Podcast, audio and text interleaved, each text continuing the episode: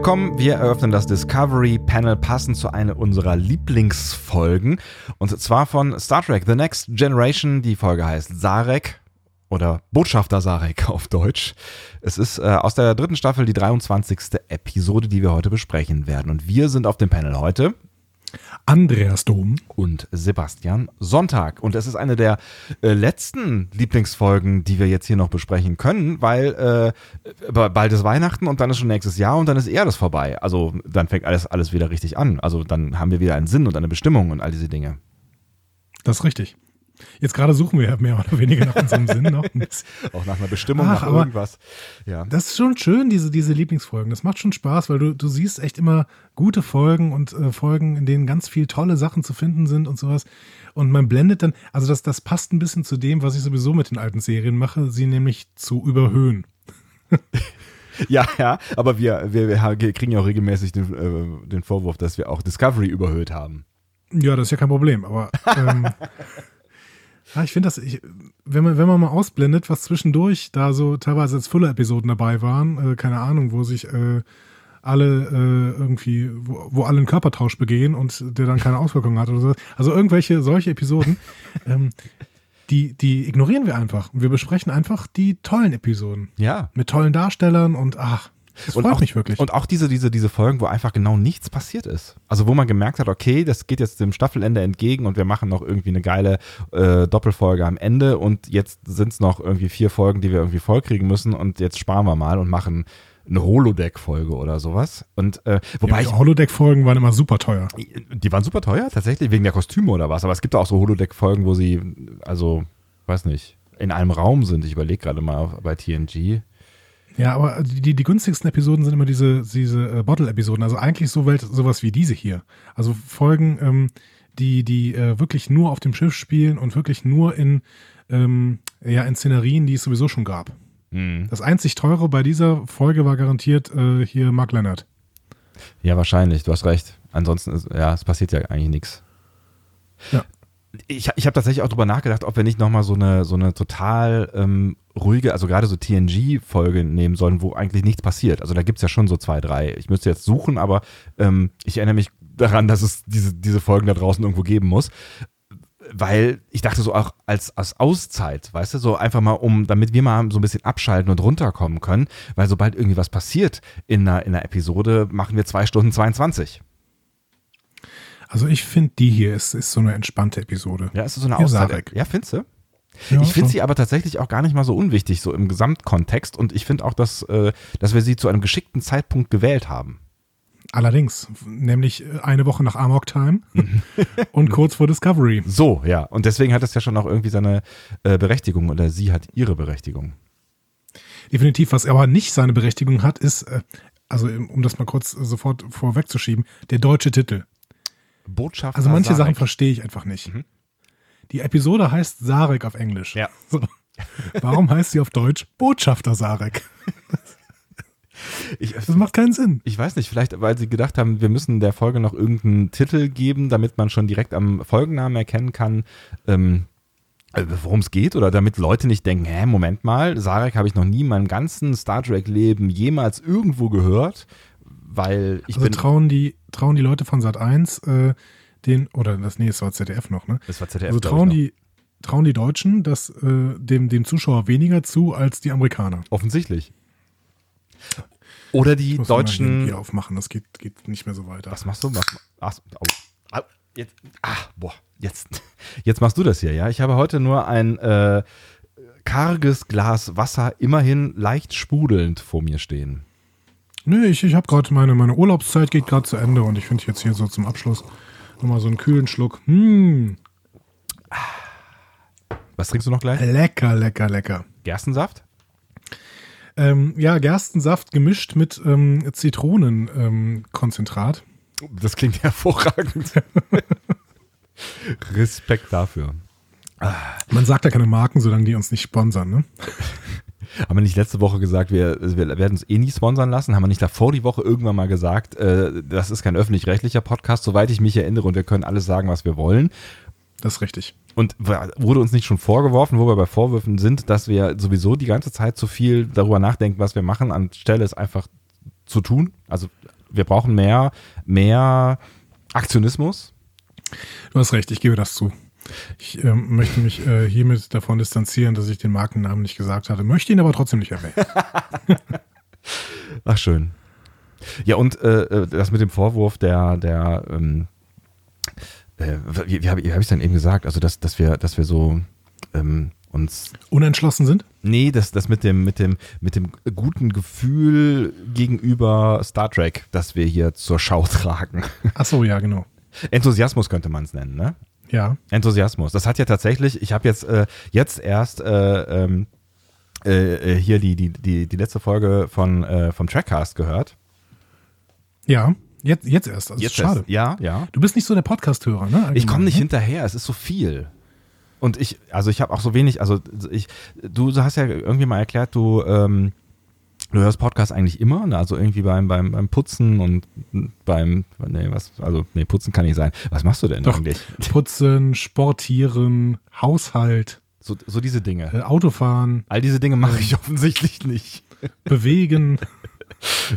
Ja, ja ich höre ich hör Podcasts beim Fahrradfahren und ich fahre, äh, Das ist aber gefährlich. Mach das nicht. na, ich fahre durch Parks, groß, großflächig eigentlich. Na gut. Da kann mir nicht viel passieren. Und das sind so 30 Minuten eine Strecke in der Regel, aber ich fahre halt auch nicht jeden Tag dann äh, zu, äh, also ne, ich habe ja verschiedene Arbeitgeber und ähm, die andere Strecke, das sind fünf Minuten oder sagen wir mal sieben. Und ähm, ich komme nicht, ich komme nicht hinterher. Das ist, also ich höre dann auch nicht nur Star Trek Podcasts. Ja, aber ne, die letzte Episode Trackcast, das war schon ein Highlight.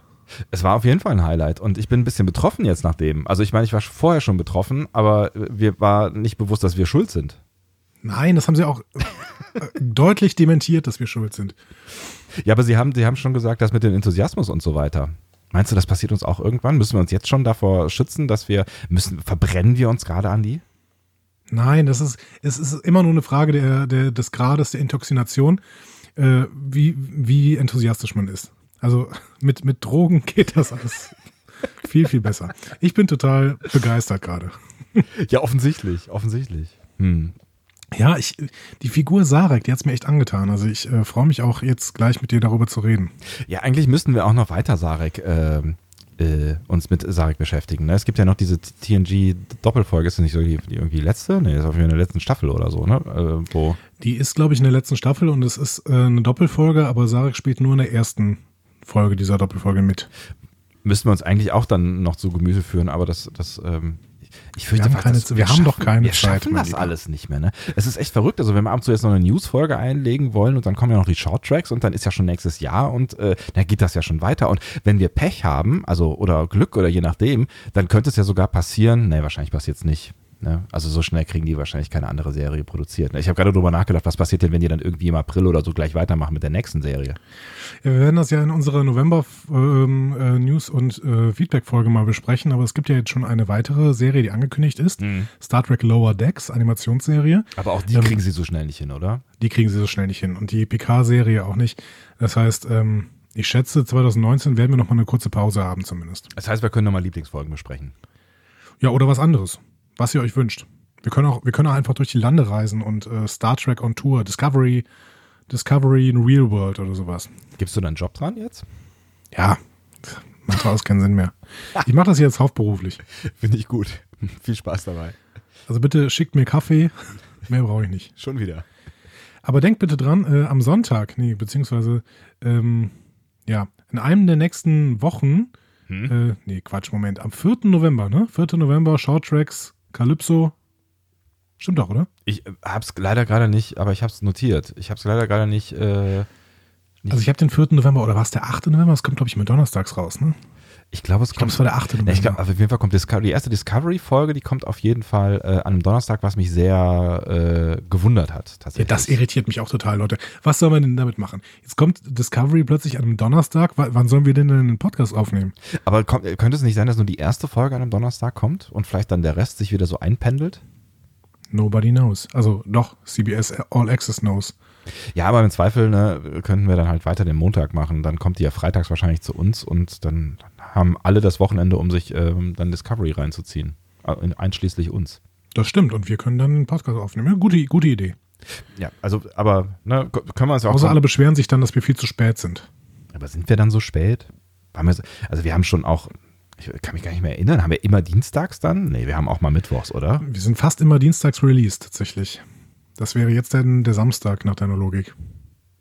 Boah, ich glaube, wir haben gerade alle Leute abgehangen, die uns hier gerade überhaupt noch zuhören. Die wollen, Leute wollen Sarek äh, hören, oder? Du hast, du hast, äh, theoretisch hast du ähm, vollständig recht, ja. Also praktisch auch. Ich überdenke jetzt gerade noch drüber nach, wann diese, diese Short Tracks Folge kommt. Ich hatte es nämlich irgendwo hingeschrieben, aber ich finde es nicht mehr. E hm. Egal, das kann man ja auch im äh, äh, Internet äh, in Erfahrung bringen. Mit einer, das Internet. In einer geschickten Recherche kann man dies in Erfahrung bringen und ich tue das jetzt nicht.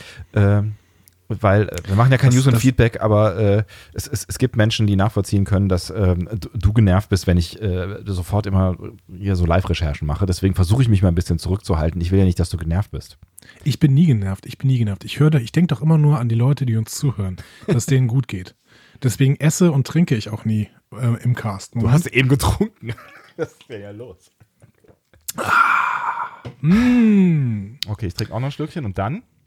Dann erzähle ich dir, wer diese Folge geschrieben hat, nämlich Sarek, beziehungsweise Botschafter Sarek. Was, Sarek hat die Folge selber geschrieben? Ja, genau. Sarek hat die Folge selber geschrieben. Es war sein erstes Werk. Ähm, nein, keine Ahnung. Ähm, de, de, de, das Drehbuch hat Peter S. Beagle geschrieben. Mhm. Jetzt was kommt, fällt jetzt zu dem Namen ein? Ja, ich wusste, dass das jetzt wieder passiert. ich, äh, das, nächste Mal, das nächste Mal bereite ich mich auf diese ganzen Namen vor. Pass auf. Ne? Versprochen. Ich frage dich das nächste Mal. Ich habe keine Ahnung. Nichts fällt mir zu diesem. Also Beagle fällt mir, ja. fällt mir hier der, der weiße Hund äh, ein von äh, hier, diese hm? Peanuts. Das war das ein Beagle. Beagle. Das ist ein Beagle, meine ich. Snoopy? Snoopy, genau. Snoopy ist ein Beagle? Ich glaube schon. Okay, mehr Assoziation brauchte ich gar nicht von dir, denn du kennst den, kannst den Namen eigentlich, glaube ich, nicht. äh, das ist, ah, ist das schön. Also, es ist schon ein bekannter Fantasy-Autor, ja. aber wir haben noch nie über ihn gesprochen, weil er für Star Trek nur äh, eine Episode geschrieben hat, äh, nämlich Sarek. ähm, naja, ähm, ist das geil. Ja. Also und auch die hat er nicht geschrieben, er hat eigentlich nur das Drehbuch geschrieben. Ähm, aber ähm, sein bekanntestes Werk ist äh, Das letzte Einhorn. Das ist, oh, äh, das ist ein, äh, ich, äh, tatsächlich ein, ja, ja, aber du zuerst, was wolltest du sagen? Das ist ein. Du hast gelesen? Das ist ein, gelesen habe ich nicht, das ist dieser Zeichentrick, Zeichen, Zeichentrick, Zeichentrickfilm, richtig? Genau, äh, verfilmt in Japan vom Vorgänger von Studio Ghibli. Unfassbar schöner Film. Also auch ja, und er, er hat das Buch dazu geschrieben. Ach, sieh mal einer an. Tatsächlich. Ähm, und hat dann später ganz viel fürs TV geschrieben, also hat auch, ähm, auch fürs Kino. Der hat das Drehbuch für die Animationsversion von Herr der Ringe geschrieben. Oh, okay. Den hast du auch mal gesehen, ne? Ja. Der soll ja sehr schlecht sein. Ich habe den nie gesehen. Leider. Hm. Ja, es ist bei mir ne, auch eine Weile her äh, und ich war, also ich bin schon, also also ich glaube, ich war früher dort, dort noch deutlich mehr Fan von allem, wo Herr der Ringe drauf stand, als ähm, ich das vielleicht mittlerweile äh, bin. Ich bin mir nicht, also ich müsste das, glaube ich, nochmal neu Du weißt schon. Sehen.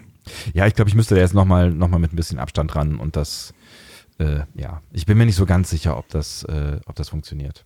Aber ich glaube, es waren auch nur die Gefährten, ne? Also es ist irgendwie eine, eine ja, ja, ja, genau. Das, der, genau. Der hat da irgendwie einmal mit, mit angefangen. Ich weiß gar nicht warum, aber wahrscheinlich, was unfassbar schlecht war. Ich fand, ich finde die, ich finde die Atmosphäre irgendwie bei, bei Herr der Ringe immer, immer ganz cool und bin gerne in dieser Welt und irgendwie hat auch die Zeichentrickwelt, weil ich mich erinnere, für mich gut funktioniert. Also bei dieser Folge war es eigentlich ein Buch von den Herren Mark Cushman und Jake Jacobs. Ähm, und Jake Jacobs kann uns, braucht uns nicht interessieren. Das ist irgendein TV-Autor, der ganz viele TV-Serien gemacht hat. Aber Mark Cushman ist ganz interessant. Das ist nämlich so ein, also ich würde sagen, das ist der Björn Sülter Amerikas. Oh. Liebe Grüße hier. Ähm, Cashman ist nämlich so ein absoluter Trekkie und der hat ein Buch geschrieben, das heißt These Are the Voyages, mhm. äh, über, die erste Epi über die erste Staffel von ähm, TOS. Mhm. Und das ist quasi so, so eine Art Bestseller-Nachschlagwerk über Star Trek geworden. Also der hat, da, der hat da tatsächlich von 1982 bis 2014 dran gearbeitet, 32 Jahre lang. Björn hatte ja irgendwann mal sehr, sehr große Sorge, ob er dieses Buch jemals fertig bekommt. Das war ja ein Spaziergang dagegen. Genau. ähm, ja, aber das ist ganz schön. Also in diesem Buch kann man alles Mögliche nachlesen. Der hat sich mit Roddenberry äh, ausgetauscht sehr lange und sowas. Also der hat äh, sich wirklich intensivst mit äh, dem ganzen Star Trek Kosmos beschäftigt. Mhm. Und ähm, während er sich dann irgendwann mal offensichtlich auch mit den TNG-Leuten getroffen hat, hat er auch mal diese Episode abgegeben, die er dann zusammen mit Jake Jacobs geschrieben hat. Mhm. Ja. Ähm, und das Skript wurde dann einfach nur umgeschrieben von Peter Beagle. Ah, ich verstehe, okay. Ursprünglich äh, um, gab es in dem Skript übrigens gar nicht Sarek. Oh. Also es ging um, äh, also es ging um irgendeinen anderen Botschafter, der diese Krankheit hatte und es wurde vielmehr der Fokus darauf gelegt, dass diese Krankheit Auswirkungen auf die Crew hat. Ähm, aber Peter Beagle hatte dann äh, so, der hat sich offensichtlich auch mit Star Trek sehr stark beschäftigt und hat dann die Idee, ähm, dass so einer der größten, ähm, ja, eine der größten Personen der Star Trek-Welt ähm, einer psychischen Krankheit ausgesetzt ist. Und das äh, ist dann, war für ihn besonders spannend. So. Ist, ist, es ja irgendwie auch. Also ich finde, es ist schon ein ganz guter Dreh. Und wenn es jetzt irgendein, also vermutlich dann schon auch Vulkanier gewesen ist in, in der Originalfassung, ja. ne, ähm, dann wäre das vielleicht auch noch ganz interessant gewesen, aber dann wäre es halt irgendwie so eine dieser Folgen gewesen, wo irgendwas mit der Crew passiert. Ähm, da gibt es ja durchaus so ein paar Folgen, ne, wo die Crew irgendwie beeinflusst wird durch irgendwelche Psycho- irgendwas, weiß ich nicht, Drogen, ja, äh, Außerirdische, so, ne? Und den, der Dreh, den finde ich schon wichtig. Ja, genau. Und um mein Fazit vorwegzunehmen, ich finde es eben ganz, ganz großartig, dass sich die Episode nicht so sehr darauf fokussiert, was mit der Crew passiert. Ja, also das ist ja tatsächlich eher so ein, so ein Nebeneffekt. Also das ist halt quasi ähm, ein Indiz dafür, für das, was mit Sarek passiert. Aber genau, genau. viel mehr eigentlich auch nicht, ne? Nee, und das, das finde ich einen guten Kniff. Ja, so. ja. Ähm, ja, so viel zum, zum Drehbuch. Äh, Regie hat Les, Les Landau oder wie auch immer er ausgesprochen wird, äh, geführt, aber das ist vielleicht einer der bekanntesten Star Trek-Regisseure, der hat insgesamt äh, 58 Episoden hat er gemacht in allen vier Serien in den 90er und 2000er Jahren. Wow, das ist eine Menge. Also wahrscheinlich am meisten von allen. Habe ich jetzt nicht nachgeprüft, aber würde ich mal tippen, mehr als 58 kann ich mir nicht vorstellen, dass irgendwer gemacht hat. Krass. Ja, also vielleicht, vielleicht Brandon Brager oder so, aber mhm. ich glaube es nicht. Ja, ich sehe gerade, ich, habe, ich habe nicht, äh, nein, ich habe nicht gegoogelt, aber ähm, durch Zufall eine Seite gefunden. Ähm, das sind echt äh, eine ganze Menge, auch, auch DS9 und Voyager-Folgen. Ne? Und äh, Mulibox genau. Mond ist dabei, ähm, wo wir doch immer, immer so häufig äh, von sprechen. genau, Kira baut einen Ofen. Kira baut einen Ofen über, über Jahre hinweg, bevor der Planet gesprengt wird. Nee, wie war das denn? Der Mond, was wird mit dem Mond eigentlich gemacht? Ich weiß es gar nicht mehr.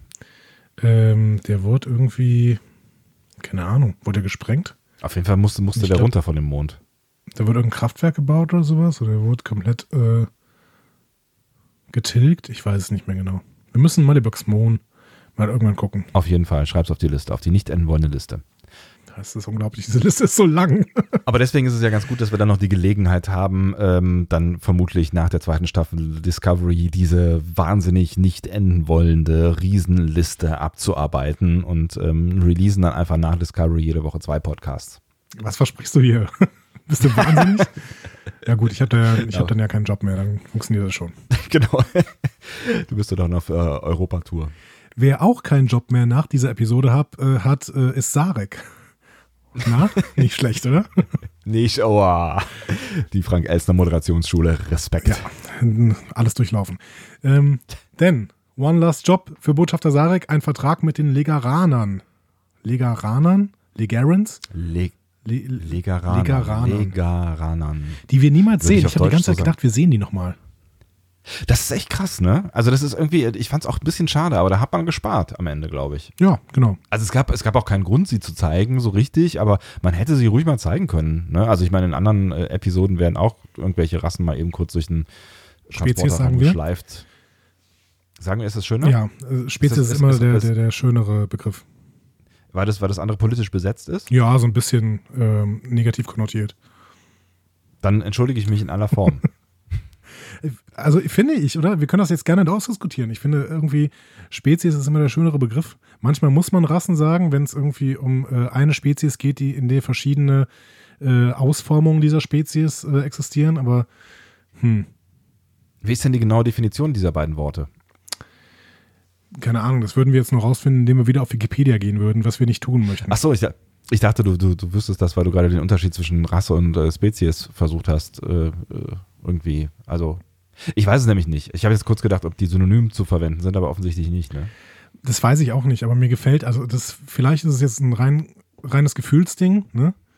Ähm, mhm. Dass irgendwie, wenn ich Spezies sage, das gefällt mir besser, als wenn ich Rasse sage. Dann sagen wir doch einfach Spezies. Oder Spezies. Spezies. Spezies. Ist das ein Problem mit SP?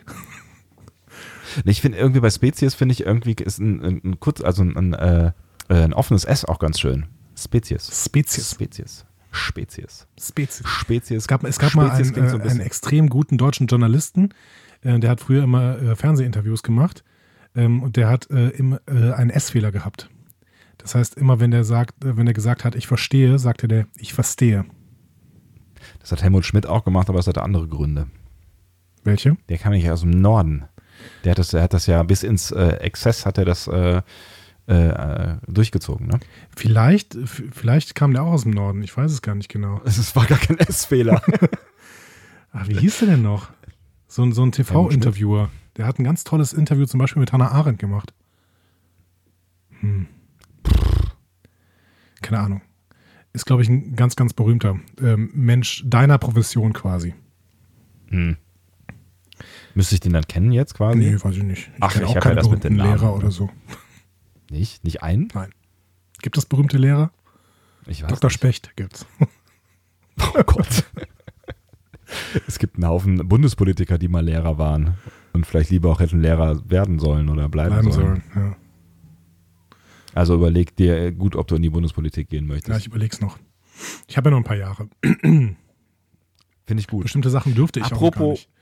Aber, apropos, äh, hat noch ein paar Jahre. Politik. Sarek nicht.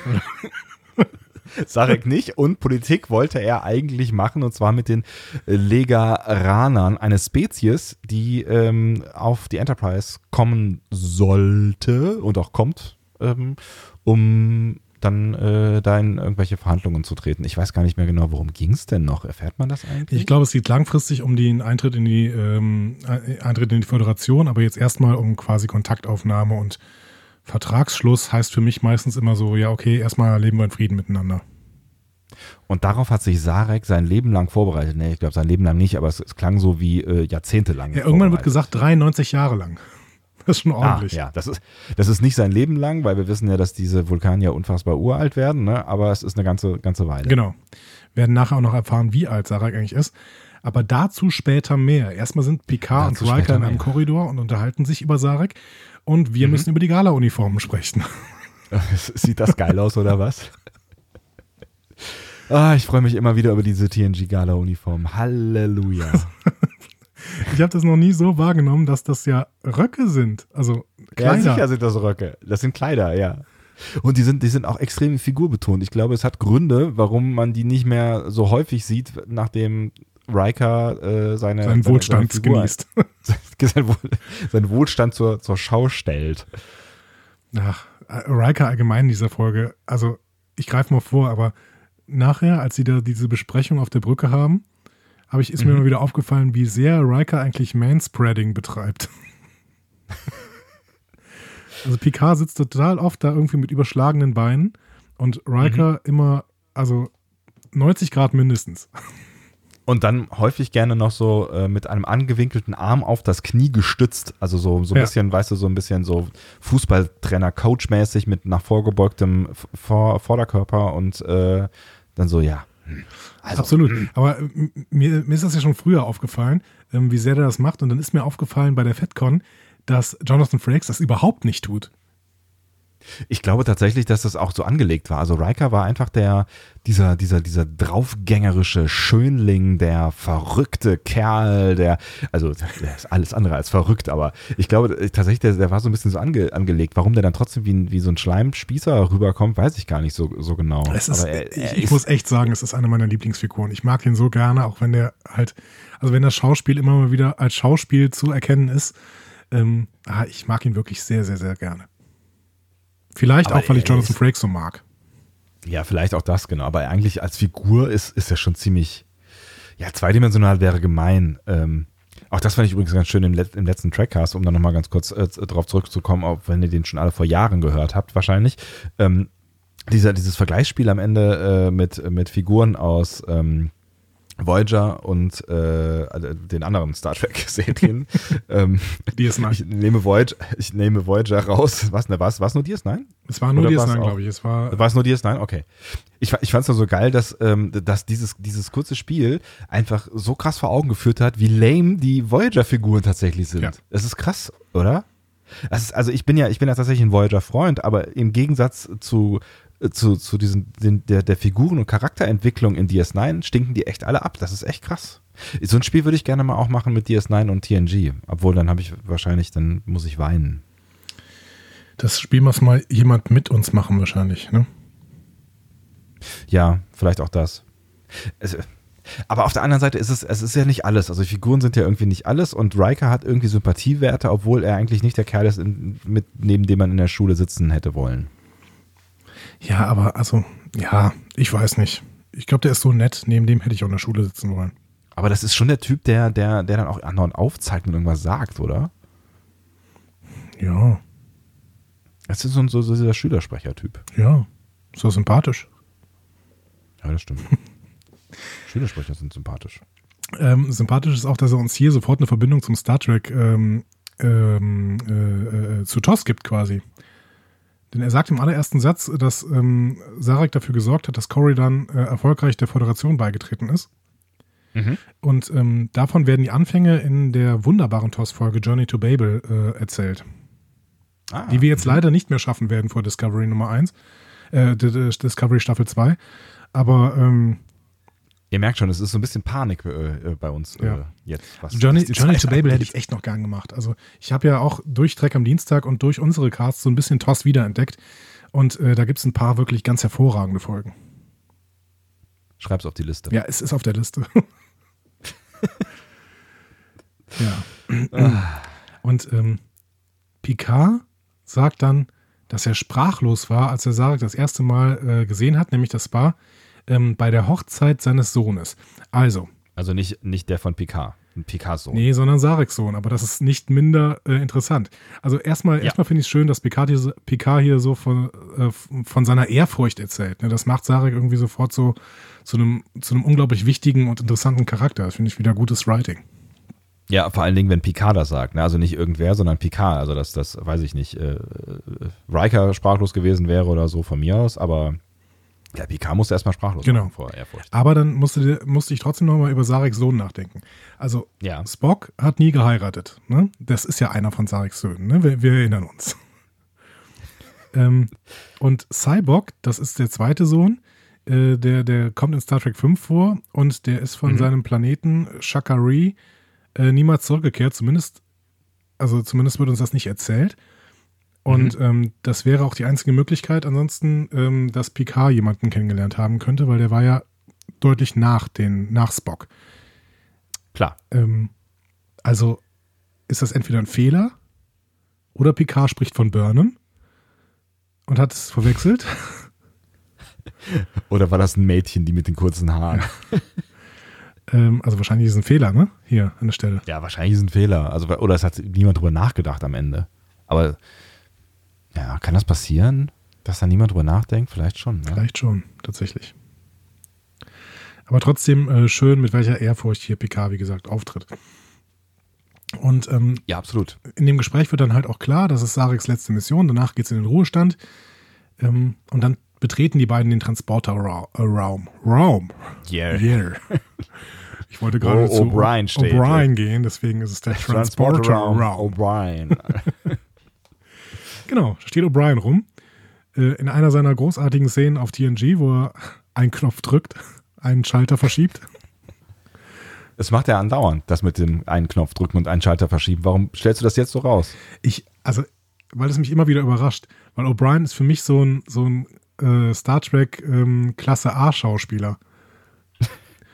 Ja, ich meine, er wird da ja unter Wert verkauft in der, in der, also ne, es gibt, es gibt, keine Ahnung, vielleicht drei Folgen oder sowas, wo der irgendwas Wichtiges tut bei TNG, ne? Und deswegen ist es ja umso schöner, dass sie es erkannt haben, dass der ein cooler Typ ist ähm, und ihn zu, zu DS9 transferiert haben. Vielleicht gibt es auch fünf Folgen verbessert. Aber ich finde, Colmini ist wirklich kein so schlechter Schauspieler. Ich weiß nicht, warum der, am- Nee. warum der am Anfang so zu, zu so einem Waschlappen da gecastet worden ist.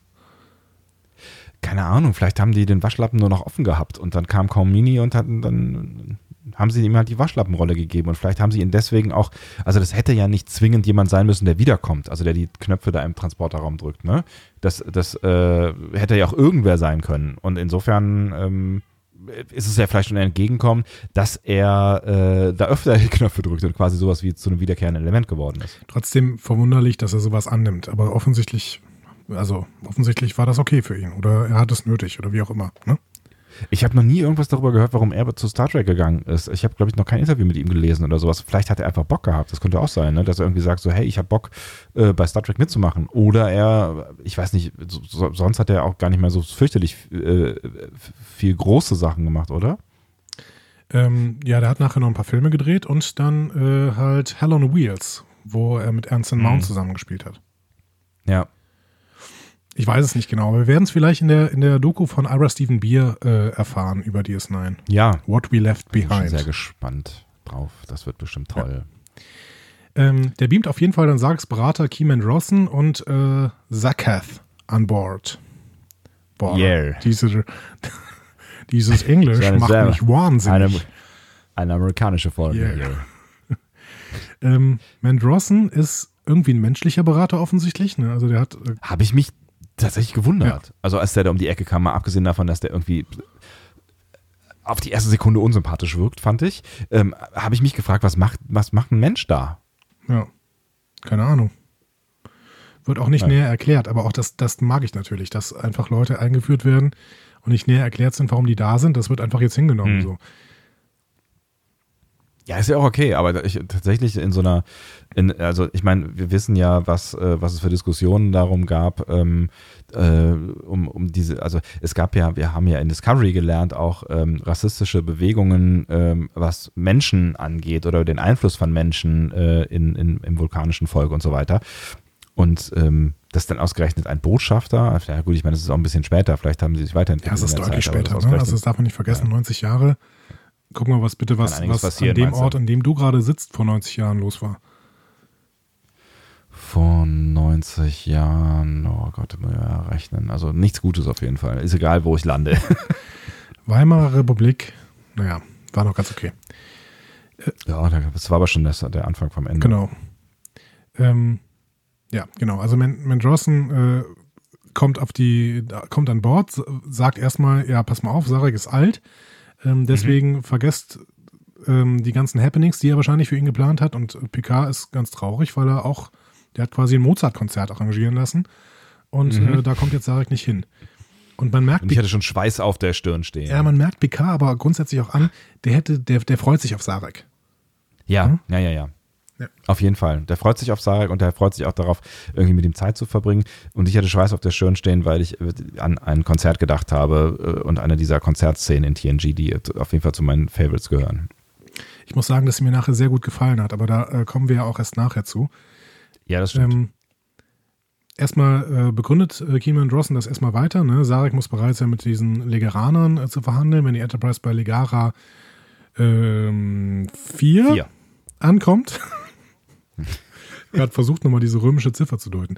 Legara 4. Ist schön, dass, äh, dass da, nachdem ich da letzte Folge gescheitert bin, dass, dass du da jetzt hakst. Das ist äh, schön, wir sind doch irgendwie ein Stück weit.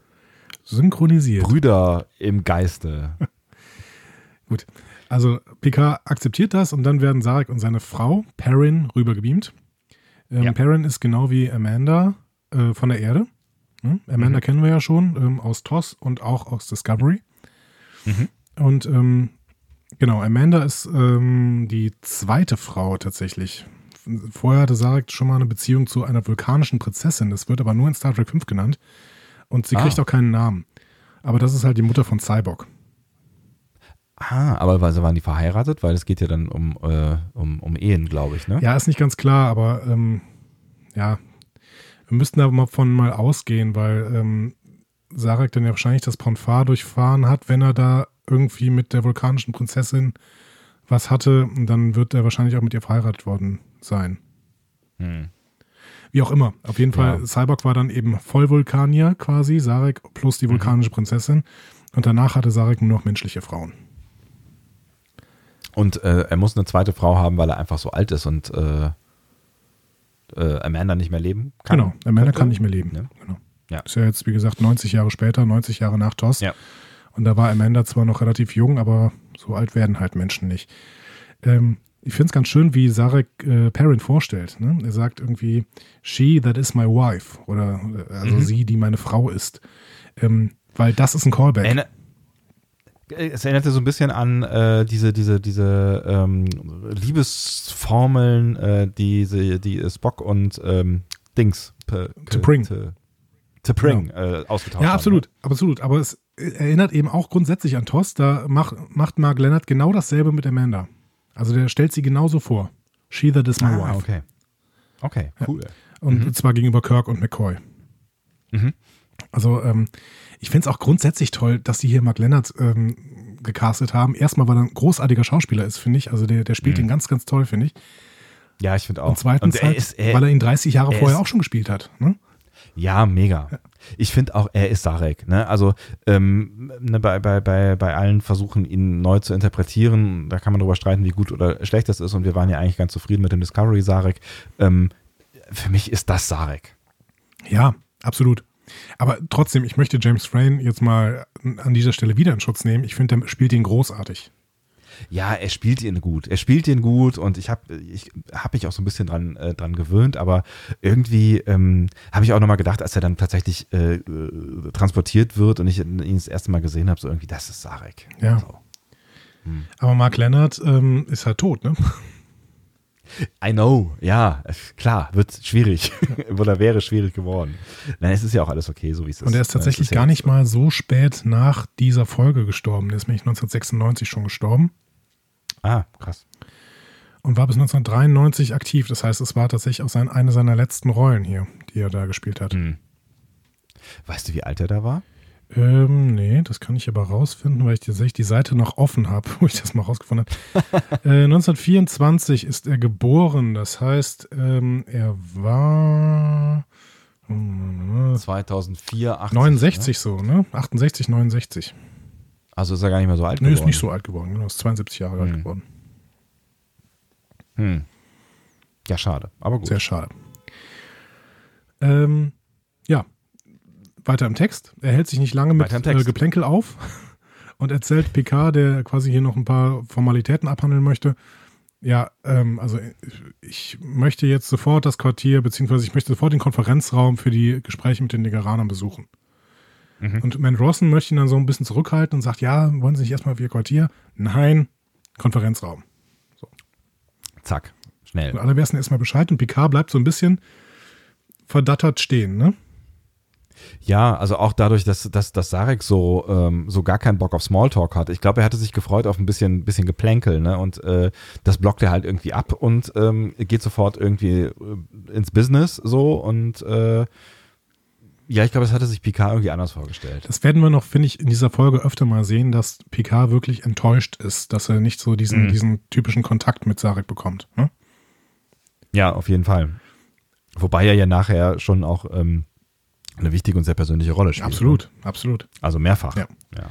Ähm, also währenddessen bereiten Wesley und Jordi im Konferenzraum äh, die, so eine Schleimgrube für die Legeraner vor. Ne? ja, auch da hätte ich sie gerne gesehen. Also nachdem ich das gesehen habe, diesen, diesen, diesen Swimmingpool. Ich habe mich auch gefragt, ob Sarek sich damit reinsetzt bei 150 Grad, aber der kommt halt von Vulcan. Ne? Also das, das könnte ja gehen. Ne? Hot as Vulcan. Aber wie, wie sprechen denn miteinander? Telepathie? Das weiß ich nicht. Vielleicht können die sprechen. Vielleicht funktioniert denn universale Besetzer mit denen. Unter Wasser? Also unter Schleim? Bla bla. Vielleicht sitzen die ja nur gern drin, die Köpfe gucken raus. Ach so. Ja, das könnte natürlich sein. You never know, wir werden es niemals erfahren. Leider. Nein. Schade. Ich hätte mal gern jemanden, der uns ein Bild malt von einem Ligaraner in der Schleimgrube. Malt? Hast du malt gesagt? Ja, oder keine Ahnung. Was sonst? Also klöppelt. Fotografieren ist schwierig, ne? also wer möchte, äh, kann ein Bild bitte von Degeranern in Schleimgrube klöppeln. Andi wird sich freuen. Genau. Ist ja bald Weihnachten. Haben wir das schon gesagt, dass bald Weihnachten ist? Ist es eigentlich unpassend, wenn wir bevor der November angefangen hat, davon reden, dass bald Weihnachten ist? Nein, nein, nein.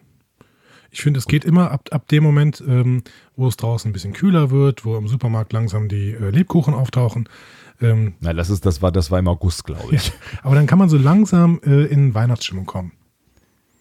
Und es ist ja Zeitumstellung gewesen. Richtig. Äh, übrigens. Ne? Und das heißt, es ist jetzt gefühlt auch überall dunkler. also, also, kann natürlich nicht sein, aber dadurch, dass es früher dunkler wird, ist irgendwie so. Ja, weil zu der Zeit, so- wo du normalerweise aufstehst, sowieso schon hell ist immer. Deswegen äh, bemerkst du das gar nicht. Ich finde es jetzt schön, Ja, wenn nee, ich jetzt ich- morgens zur Schule fahre, dann äh, ist es noch ein bisschen hell. noch, war noch ein bisschen hell. Ja, äh, schon ein bisschen hell, genau. Also Also, noch schon ein bisschen hell. Wenn ich, Und in ein paar wenn Wochen ich morgens um nicht mehr. 16 Uhr losfahre. ja, nee, also ich ähm, äh, arbeite ja auch gerne früh, wie du weißt, Andi. Also muss ich, muss ich äh, auch gerne äh, dann mal raus. Und ich finde es tatsächlich ähm, sehr viel schöner, wenn ich früh aufstehen muss, wenn es draußen schon hell ist, aber das passiert tatsächlich irgendwie nur drei Monate im Sommer oder zwei Monate oder so. Weil von, ich rede von 5 Uhr oder so. Ne? Das ist traurig. Ich mag, ich bin ja ein Freund von Licht. Wenn nicht, wenn nicht. Aber das ist die falsche Jahreszeit für dich. Meine letzten Worte werden auch mehr Licht sein. Nun gut. Ja, über das Licht wird gar nicht gestritten in diesem Raum, ne? Also, Nein. Es, aber Sehr schön, danke. Heute, heute überbieten wir uns aber auch so ein bisschen, ne? Aber gut, äh, du, hast, du hast recht. Wesley äh, spricht nicht über das Licht, sondern über Anson Suzanne Dumont. Mit der hat er nämlich ein Date, der kleine Racker. Und LaForge macht sich darüber ähnlich lustig wie ich, ähm, aber gratuliert ihm auch. Ja, also ähm, ja, schon. Also, aber er gratuliert ihm eher so nach dem Motto, äh, Yo, Bro. du? Du, ja. Ich finde es eine grundsätzlich eine Wirklich schöne du? Szene, weil TNG kann sowas einfach gut. Also die, die zeigen so nebenher so ein bisschen Crew- Crewgefühl, ohne groß von der eigentlichen Story abzulenken. Das, das gefällt Ja, mir. und auch ohne dass, ohne dass irgendwas daraus wird, ne? Also wie das weitergeht, erfahren wir ja auch nicht wirklich. ähm, meinst du? Vielleicht sehen wir Suzanne Dumont irgendwann noch. Aber nicht in dieser Folge, oder habe ich da nicht in dieser Folge tatsächlich. Ja. Achso, ja. Okay.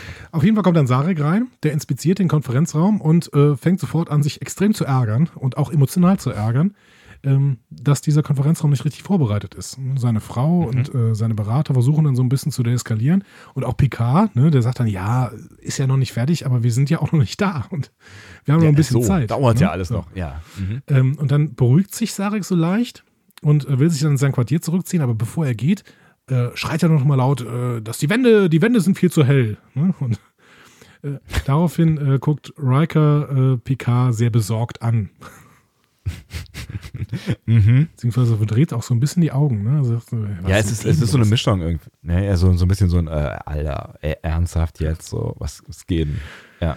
Ich finde nach Was irgendwie auch ganz schön ist. Also ich finde, ich finde auch, das zeigt natürlich, das sind so ganz kleine Gesten, irgendwie die Zeit. Ups. Entschuldigung, sehr unprofessionell. Was ist denn das? Äh, das war das Telefon. Ah, schön. Viele Grüße. Wer ruft an? Mama? Ähm, weiß ich nicht. Die, die ähm, anderen Du, Menschen, in diesem Haus haben offensichtlich das äh, Telefon auf, abgehoben. Wir, wir, wir sind ja unter uns hier, das ist gar kein Problem. Du hättest auch das Gespräch führen Ja. können. Das hättest du wohl gerne. Hättet ihr wohl gerne da draußen, ne? ne? Was ich sagen wollte, ist, ich finde diese kleinen Szenen tatsächlich irgendwie ganz schön, weil sie irgendwie auch zeigen, dass sie, ähm, ähm, dass, dass, dass da so eine, so eine Vertrauensbasis zwischen Riker und Picard ist. Ne? So, so Ja. auch so eine, so eine Freundschaftsbasis, irgendwie, wo man so sich mal so einen verdrehten Blick zuwerfen kann, ohne dass, dass man eine Gefahr läuft, dass Picard jetzt denken würde, alter Riker, der reißt sich zusammen, das ist Sarek hier. So, ne? Also, also da ist ein Vertrauensverhältnis. Ich finde, die beiden sind auch in dieser, dieser Episode sehr, sehr nah beieinander. Die machen ja fast alles zusammen. Äh, irgendwann Ja. keifen sie sich dann auch mal an, als es dann äh, emotional wird, aber ähm, das ist schön, ja. das, das passt alles ganz gut, finde ich. Hm? Finde ich auch, ja, absolut. Aber ich finde, nach letzter Woche kommt uns äh, Sarek gar nicht so emotional vor. Ne? nee, stimmt. Also ich habe ich hab gedacht, okay, das ist jetzt der ist ein bisschen trocken, aber mein Gott. Ne? Ja, er ist, er ist, er ist grumpy irgendwie, ne? Also er ist, ne? Also man Grumpy hätte das schon man. auch noch, ja, man hätte das schon auch noch abhaken können unter, ähm, ja, er ist, ist ein bisschen, er ist ein bisschen schwierig. Ja, genau. Wobei können, können Vulkanier schwierig sein, ne, wenn sie äh, eigentlich ihre Gefühle immer kontrollieren können sollten. Ich finde, gerade dadurch können sie schwierig, schwierig, schwierig sein. Hm, Also wenn ich da an Pol denke, die hat mich teilweise sehr genervt ja, das mit stimmt. ihrer Kühlheit. Ja, kühl ist er, ist er tatsächlich nicht, sondern er ist ein bisschen nervig schon, ne? Ja, genervt vor allen Dingen und, und anstrengend Ja. für die Crew, ja. Ja. Ähm, auf der Brücke gibt es eine Besprechung. Da sitzen Picard, Riker und Troy in den Sessel. Äh, Troy, was ist denn heute mit meiner Aussprache los? Der Troy. Der Picard, der Riker und der Troy. Oh Gott. Picard, Riker und Troy sitzen in den Sesseln. Ähm, und auch Worf nimmt teil, der, nämlich von seinem Posten aus. Der lehnt sich so ein bisschen über die Brüstung und sagt so, ich bin auch da. Sagt kein Wort, aber danke, er ist da. Ja, finde ich, ich fand, er hat mir ein gutes Gefühl gegeben. Ich finde es immer gut, wenn Worf da ist. Ähm, Picard und Riker diskutieren so ein bisschen. Ähm, die sagen halt, ja, also so schwach wie Mendrosen hier es uns erzählt hat, ist Sarek aber nicht. Ne? Mhm. Und ich finde, das ist einer der Momente, wo Picard total enttäuscht wird, ne? äh, wirkt. Ja. Weil er sich so, so Ja, viel ja. von dem Treffen mit Sarek erwartet hat, aber dann eben nichts davon bekommen hat. Ja, fast so ein bisschen wie so ein kleiner Junge irgendwie, ne? Das ist so ein bisschen so, ja, hm, so. Also ich finde, so gefühlt kommt da so ein bisschen Mann, oh. Ja, genau. So tiefe, durch. tiefe Enttäuschung wirklich. Ne? So, Ja, Als ob er jetzt in sein Quartier gehen möchte und irgendwie ein bisschen schmollen einfach. ja, Tennisball gegen die Wand werfen. Sehr schön. Ähm, aber er sagt, ja gut, das Konzert sage ich nicht ab, auch wenn der Botschafter nicht teilnehmen kann, dann machen wir es halt für mich, so ungefähr. Ja, genau. Ähm, aber Troy hat einen extrem schönen Vorschlag. Sie sagt nämlich, ja, lad doch dann Perrin ein. Weil Mhm. ich meine, wenn, wenn, ähm, wenn Sarek nicht kommen kann, schön und gut, aber Perrin kann doch kommen. Ne? Und dann ist, Picard ist dann sofort begeistert und sagt, hey, was für ein guter Vorschlag. Ne? Und dann Mhm. läuft er auch sofort los. Auch ganz süß irgendwie, ja. Äh, kommt dann im Quartier an und da sagt Perrin, äh, dass Sarah gerade meditiert und nicht in der Lage ist, Picard zu begrüßen. Mhm. Und Picard lädt Perrin dann ein und sagt ihr auch nochmal, ähm, dass sie vielleicht Sarek zum Konzert mitnimmt, wenn er dazu bereit ist. Was ich ein bisschen übergriffig fand. Gegenüber Mendrosen, meinst du? Ja, er hat ja ganz klare Anweisungen gegeben, ne? So, und äh, Picard hält sich da nicht dran und sagt so, hier, äh, äh, vielleicht kommst du ja doch mit. Ja, aber auf der anderen Seite, Picard ist halt der Chef und Mendrosen hat ja auch nur gesagt, ja, der, der, der Botschafter wird äh, tendenziell keine Zeit haben. So. Und jetzt hat er natürlich auch den Eindruck äh, bekommen, dass der auch gar nicht so unfit ist, wie, wie zuerst angedacht. Genau. Ne? Obwohl, das haben sie, ja, ja, also, ne, ja doch, die haben ja schon am Anfang ähm, gesagt, oder äh, Mendrossen hat am Anfang gesagt, so, er muss sich auch so ein bisschen schonen und konzentrieren auf die, auf das Treffen und so, ne? Genau, und ich meine auch, Sarek hatte zwischendurch mal gesagt, ja, meine Berater sind immer mehr umsorgt, als, als es nötig ist. Hm. Ja. Naja, gut, vielleicht ist es auch nicht so übergriffig. Picard geht dann. Ich hatte, ich hatte ein bisschen das Gefühl übrigens, dass, ähm, also dass da so ein bisschen am Anfang flirty was dabei war. Ja, hatte ich auch. Hatte ich auch. Und ich hatte, ja, ich hatte, ich hatte das irgendwie an ein, zwei äh, Stellen mit zwischen den beiden so irgendwie. Das war so ein bisschen so. Äh, Ja, aber vielleicht war das einfach nur Wertschätzung, die die beiden sich gegenüberbringen wollten. Ich weiß es nicht. hm, Wertschätzung. Hm. Du bist nicht überzeugt. Nee, nicht ganz. Also in, in deiner äh, Fanfiction wären Picard und Perrin ein Paar geworden und äh, Sarek Nö, stirbt trotzdem, meine, oder? Papalapap. Nein, aber das ist, ist, ist irgendwie so, weiß nicht. Also das ist. Ich glaube, dass, dass, dass Picard die Frau auf mehreren Ebenen jetzt nicht vollständig uninteressant findet und das so ein bisschen transportiert. Finde ich irgendwie, ja, finde ich aber auch ganz nett. Das ist doch schön. Ja. Aber Picard geht dann und Perrin geht äh, ins Nebenzimmer, wo Sarek versucht äh, gerade zu meditieren. Ähm, er schafft es nicht und es stellt sich Mhm. heraus, dass er es seit Wochen nicht schafft. Genau, also das, äh, Perrin sagt das, äh, ne, also schafft es immer noch nicht, äh, irgendwie zu meditieren. Ja, genau. Äh, und Sarek bittet deswegen seine Frau, ihn zu verlassen, weil er dann lieber einsam sein möchte. Ja. Schwierige Geschichte, ne? Weil ähm, das ja auch was mit der Kanalisation der Gefühle und so zu tun hat, wie wir in der einen oder anderen Folge Star Trek äh, schon gelernt haben. Absolut. Und wir ähm, erleben hier, finde ich, auch Sarek zum ersten Mal so ein Stück weit als, als schwachen Mann. Also ich meine, der war auch in TOS äh, äh, krank, ja, Mhm. aber hier er alt und krank und es wirkt so ein bisschen auch gebrochen. Finde ich. Ja, ja, ja. Also er, es ist auf jeden Fall ein, ein Switch ähm, von dem Sarek, den wir bis dahin gesehen haben. Ne? Also quasi die Maske, die starke Maske, die er dann gezeigt hat. Das ist jetzt das erste Mal, wo man dann auch wirklich sieht, ah ja, der hat wirklich ein Problem so, ne? Wo, der- wo man es merkt. Genau. Ähm, finde ich, also ich fand, ich finde die Figur eben so gut ähm, aufgemacht, dass ich in diesem Moment schon gedacht habe, oh Gott, was ist hier mit Sarek passiert? So. Hm. Ja, auf jeden Fall. Ähm, wir gehen dann nochmal in den äh, Konferenzraum, der da weiterhin von Wesley und LaForge äh, vorbereitet wird. Und die überprüfen gerade die Temperatur des Schlammes. 150 Grad. Ne? Alles gut. Alles super. Ähm, aber Wes ist ziemlich ungeduldig, weil äh, der will zu seinem Date. Mhm. Ähm, und LaForge sagt dann, ja, pass mal auf, warum denn? Äh, wird sowieso nichts passieren. Ne? Und dann werfen sie sich ein paar Sachen äh, an den Kopf. Und womit mhm. kriegt man Jordi richtig auf die Palme? Man sagt ihm, ja, wenigstens muss ich dann meine Frau nicht im Holodeck suchen. Ne? das ist auch ganz schön arschig, also eigentlich von beiden so. Ja, ja schon, ne? Also ja. so she's, she's out of your league von Jordi ist auch ein, naja. Ja, nicht nett. Genau. Nicht nett. Ja, dann prügeln sie sich fast, aber als Riker reinkommt und unterbricht, ähm, geht West dann und äh, LaForge besteht darauf, alles okay, alles okay. Ne? Gar kein Problem, wir, so gehen wir eben miteinander rum. Und das, Riker ist sehr irritiert, weil das, das, ist halt irgendwie so ein Verhalten, was man von, von dieser Star Trek Crew eigentlich überhaupt gar nicht gewohnt ist. Ne? Die sind ja immer alle so reserviert und, und konfliktintensiv und bemüht und so. Ne? Also, Zumal es hier wirklich äh, Jordi und Wes sind, die ja wirklich auch Freunde sind. Ja, ich meine, da kann man natürlich sagen, wenn man befreundet ist, dann, dann äh, ist der andere dem einen, der, der eine dem anderen auch was wert, sodass dass man da auch mal irgendwie vielleicht einen Konflikt investiert. Ähm, aber das ist ja auch Pillepalle, um das es da geht. Ja, und Jordi ist immer sehr, sehr bemüht um, um Harmonie und so. Ne? Also ich finde, Jordi ist ein sehr ruhiger Charakter, was das angeht. Ja, und Wesley ist jetzt auch nicht so der, der haut drauf. Also er ist sehr enthusiastisch. Ja, und schon mal ein bisschen so bockiges Kind auf jeden ne? Fall. Ne? Aber, ja, das schon, ja, ja. Aber es scheint ja nicht der einzige Streit sein, der so ein bisschen eskaliert, denn ähm, auch an einer anderen Stelle ist es wohl passiert. Ne? ähm, ja. Es gibt irgendeinen so Ensign D'Amato und der benimmt sich offenbar mhm. so daneben, dass Worf ihn suspendieren musste. Ähm, mhm. Und also das erzählen sich Riker und Picard zumindest, äh, als, es als das Konzert losgeht, im Konzertraum. Genau.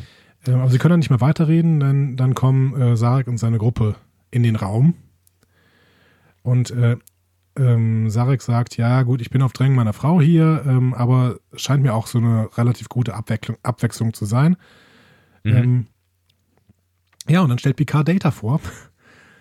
Der ist nämlich hier der Solo-Violinist und äh, ja. äh, Data fragt erstmal, ja, welchen Stil soll ich denn kopieren? Ich könnte 300 verschiedene. Hm?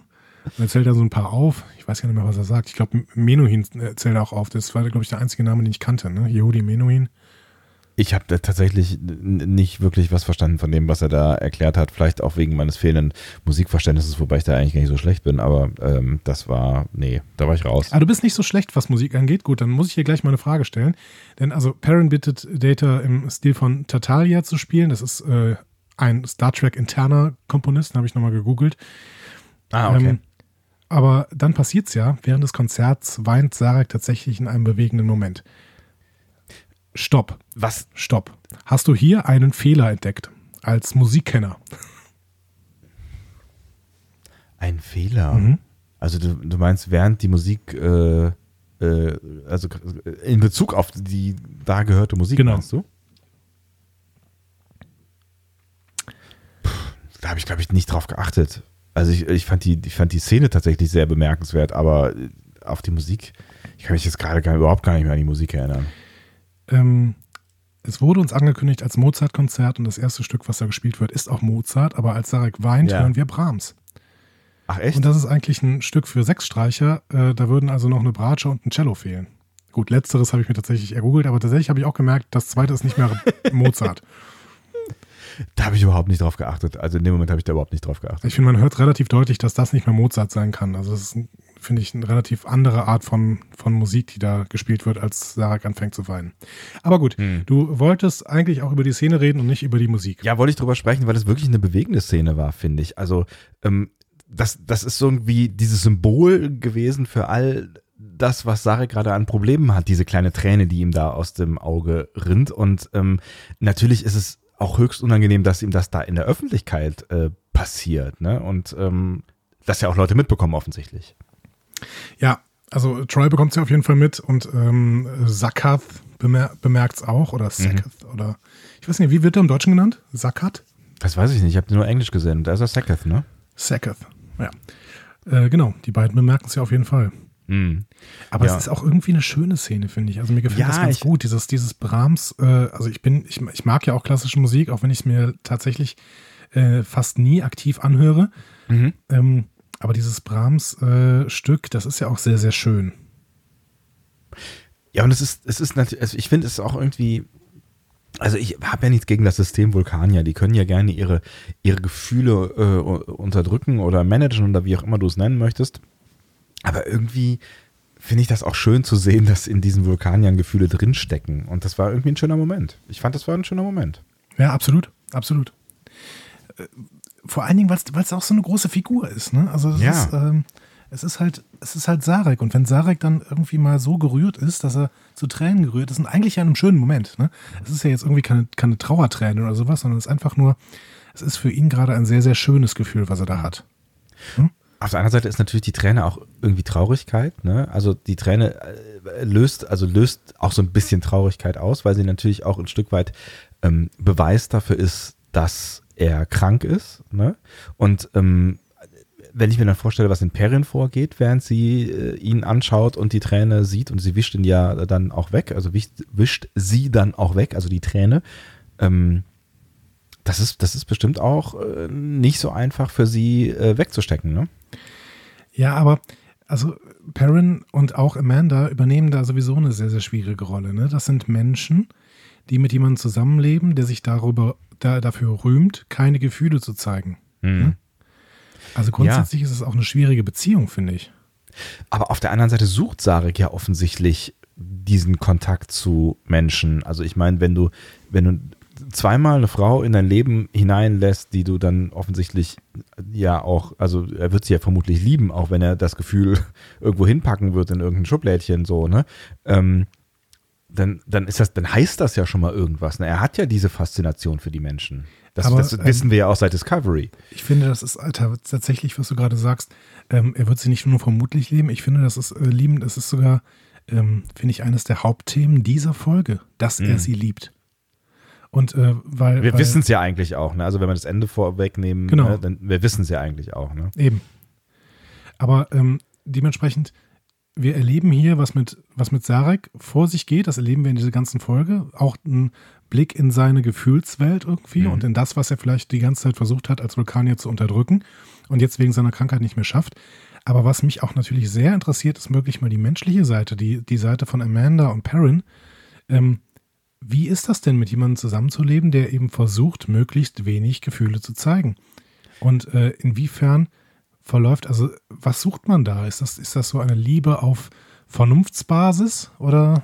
Aber was ist das dann? Ja, ne? Also was ist denn Liebe auf Vernunftsbasis? Also ich meine, ähm, äh, die beiden müssen ja irgendwie auch gewusst haben, dass ähm, Sarek sie liebt, sonst macht so eine Beziehung ja irgendwie auch nicht so richtig Sinn. Und im, im Alltag kann ich mir das irgendwie überhaupt gar nicht vorstellen. So, wenn du halt irgendwie, ja klar, äh, ver verbringst du in Beziehungen auch mal irgendwie ähm, ver- vernunftsbetonte Momente oder Gespräche oder was auch immer. Aber irgendwie nur, also ohne dass da sowas Zwischenmenschliches äh, unterstrichen passiert, kann ich mir irgendwie nicht so, nicht so richtig vorstellen, dass einem das irgendwie was gibt als Mensch. Hm. Finde ich schwierig tatsächlich. Oder das ist, das ist wirklich so, ich, wir wissen, also ich weiß, ich weiß nicht, was wir über Amanda wissen, da weißt du wahrscheinlich mehr. Ähm, vielleicht sind es halt auch so rationale Typen, die da halt irgendwie vielleicht auch gut mit klarkommen. Also man sagt ja gerne von Wissenschaftlern, dass sie, dass sie auch eher äh, ihre Gefühlsseite äh, verstecken. Ja, es ist, also das, Klischee, das ist ne? spannend, ja, ist natürlich ein Klischee, aber Ja. trotzdem, wir wissen ja, was du meinst. Mhm. Wenn ich mal in die Figur der, äh, in die Person der ganzen Hörer jetzt reingehen kann. Natürlich, Aber- gar, gar kein Problem. Ähm, vielleicht ist das jetzt auch mal der Moment, um einen Ausblick auf die Sta zweite Staffel Discovery nochmal zu werfen. Denn da sehen wir Amanda, wie sie extrem äh, äh, trauert, beziehungsweise vielleicht auch ängstlich ist, ne? Mhm. ähm, in den Armen von Burnham. Und Mhm. wir sehen Sarek, wie er meditiert. Und äh, vielleicht geht äh, die zweite Staffel Discovery auch genau auf diese, auf diese Schieflage innerhalb der Beziehung von Amanda und Sarek ein. Und das würde Mhm. mir auch sehr gut gefallen, tatsächlich. Und diese beiden Personen ähm, oder Haltungen, die findet man ja auch ein Stück bei den Michael wieder, ne? Also auch wenn, wenn sie da jetzt irgendwie leiblich nichts von, von äh, hat. Aber das ist ja, ähm, das ist ja auch so ein bisschen so den Kampf, den wir eigentlich auch ein Stück weit in der, in der, in der ersten Staffel gesehen haben, ne? Also diese, die, die, diese, diese Gefühlswelt, die sie ähm, dann vielleicht nicht immer kontrolliert bekommt und eigentlich die, die Ratio, ähm, auf die sie eigentlich sehr viel Wert legt. So, und die Ja, sie, ja, auch hier würde ich wieder sagen, das ist eines der Hauptthemen von Discovery tatsächlich. Ja, ja, ja, genau. Ja. Ja, auf jeden Fall. Und ich bin gespannt, ob das in der zweiten Staffel nochmal näher beleuchtet wird. Mhm. Äh, zurück zur Folge. Warum eigentlich nicht? Ähm, Sarek, Sarek und seine Crew gehen dann quasi, als das passiert mit der Träne, ne? und ähm, lassen Troy und Picard gerade vor allen Dingen so ein bisschen verwirrt zurück, weil Picard hat die Träne gesehen und Troy hat natürlich gefühlt, was, was Sackert da fühlt oder Sacketh. Mhm. Das ist schwierig, ihn Sackert zu nennen. Nennen wir ihn Sacketh. ähm, genau. Und äh, dementsprechend sind die beiden natürlich jetzt besonders involviert, weil sie Mhm. irgendwie äh, was, eine, eine Ahnung haben schon an dieser Stelle. Ja. So. Der Rest hat noch nicht wirklich eine Ahnung, aber kriegt langsam eine, denn ähm, es passieren jetzt verschiedenste Dinge an Bord. Ne? Mhm. Erstmal Ja, das- äh, gibt es einen Zwischenfall zwischen Crusher und Wesley, also Mhm. zwischen Beverly Crusher und Wesley Crusher. Also zwischen Mama und Sohn quasi. Genau. Denn äh, sie ruft ihn auf die Krankenstation und äh, will von ihm quasi eine Erklärung, dass er am Konzert nicht teilgenommen hat.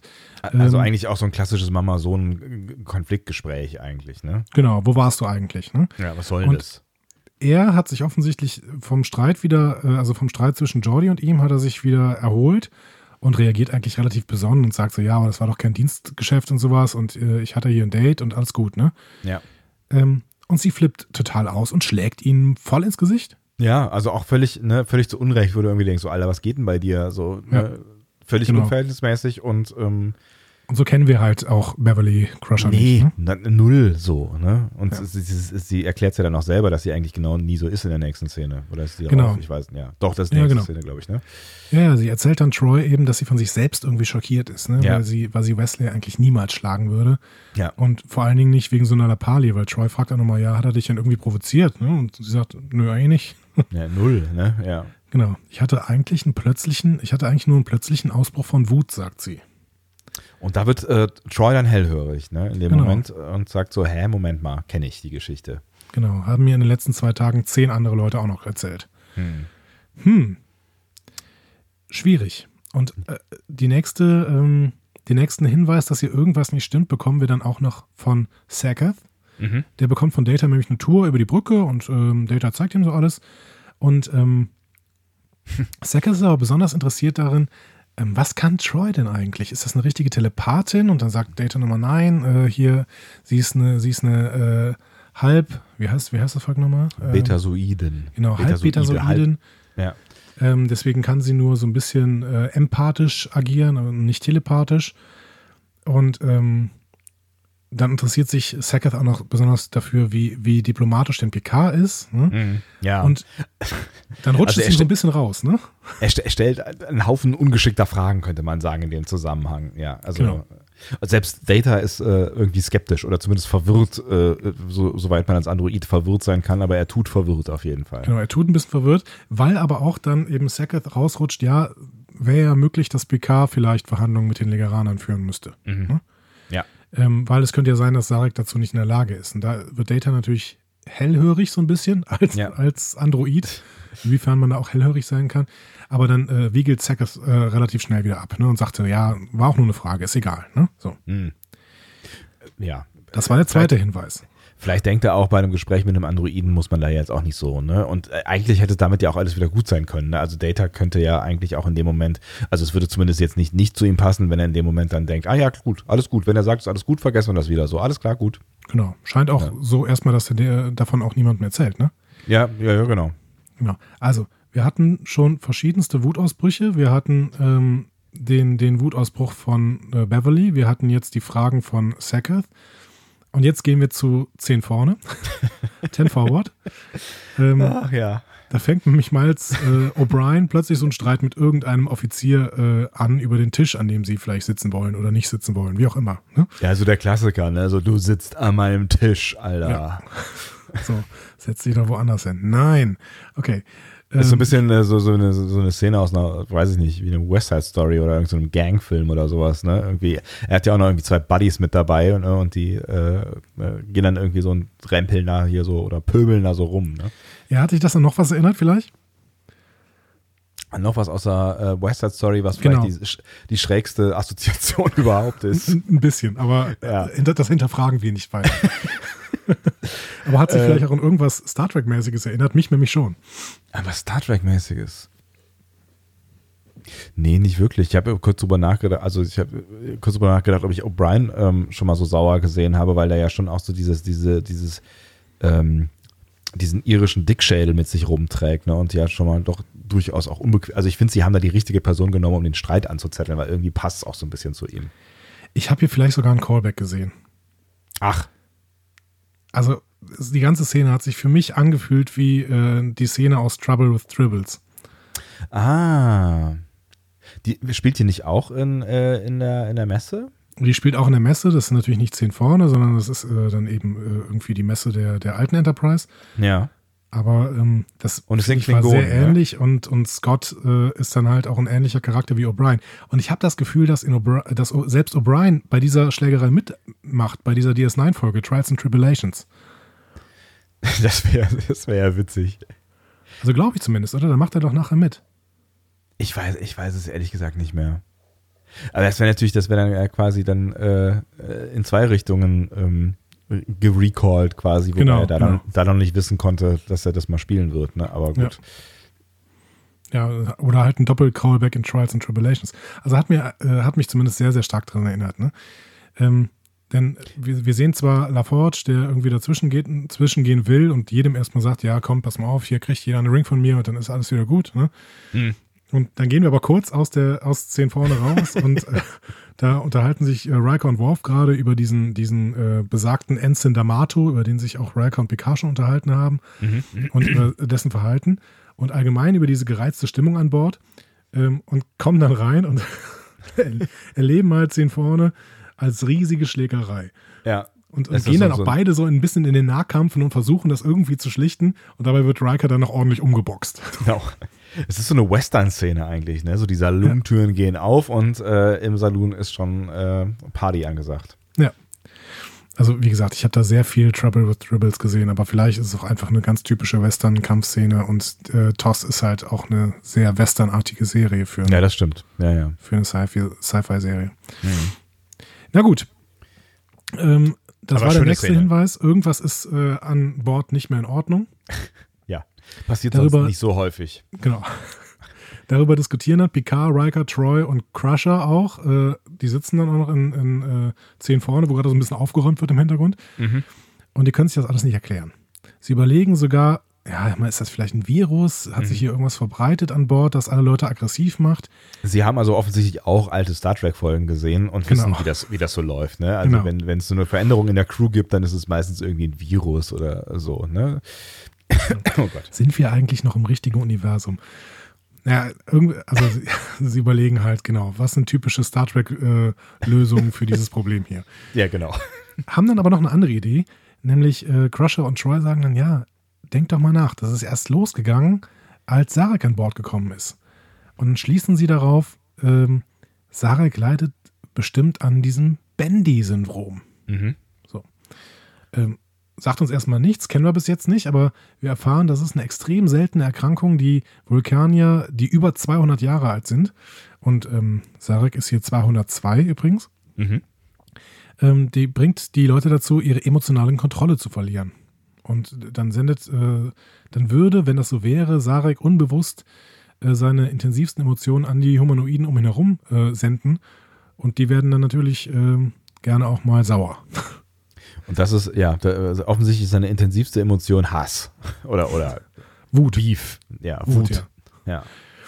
Ja. Ähm, ja, sie überlegen, ob das so ist. Keine Ahnung. Beverly will es testen. Aber das Problem ist, dieser Test würde ein paar Tage dauern. Und naja, gut, jetzt haben wir halt am nächsten Tag die Verhandlungen, die Sarek 93 Jahre lang vorbereitet hat. Ne?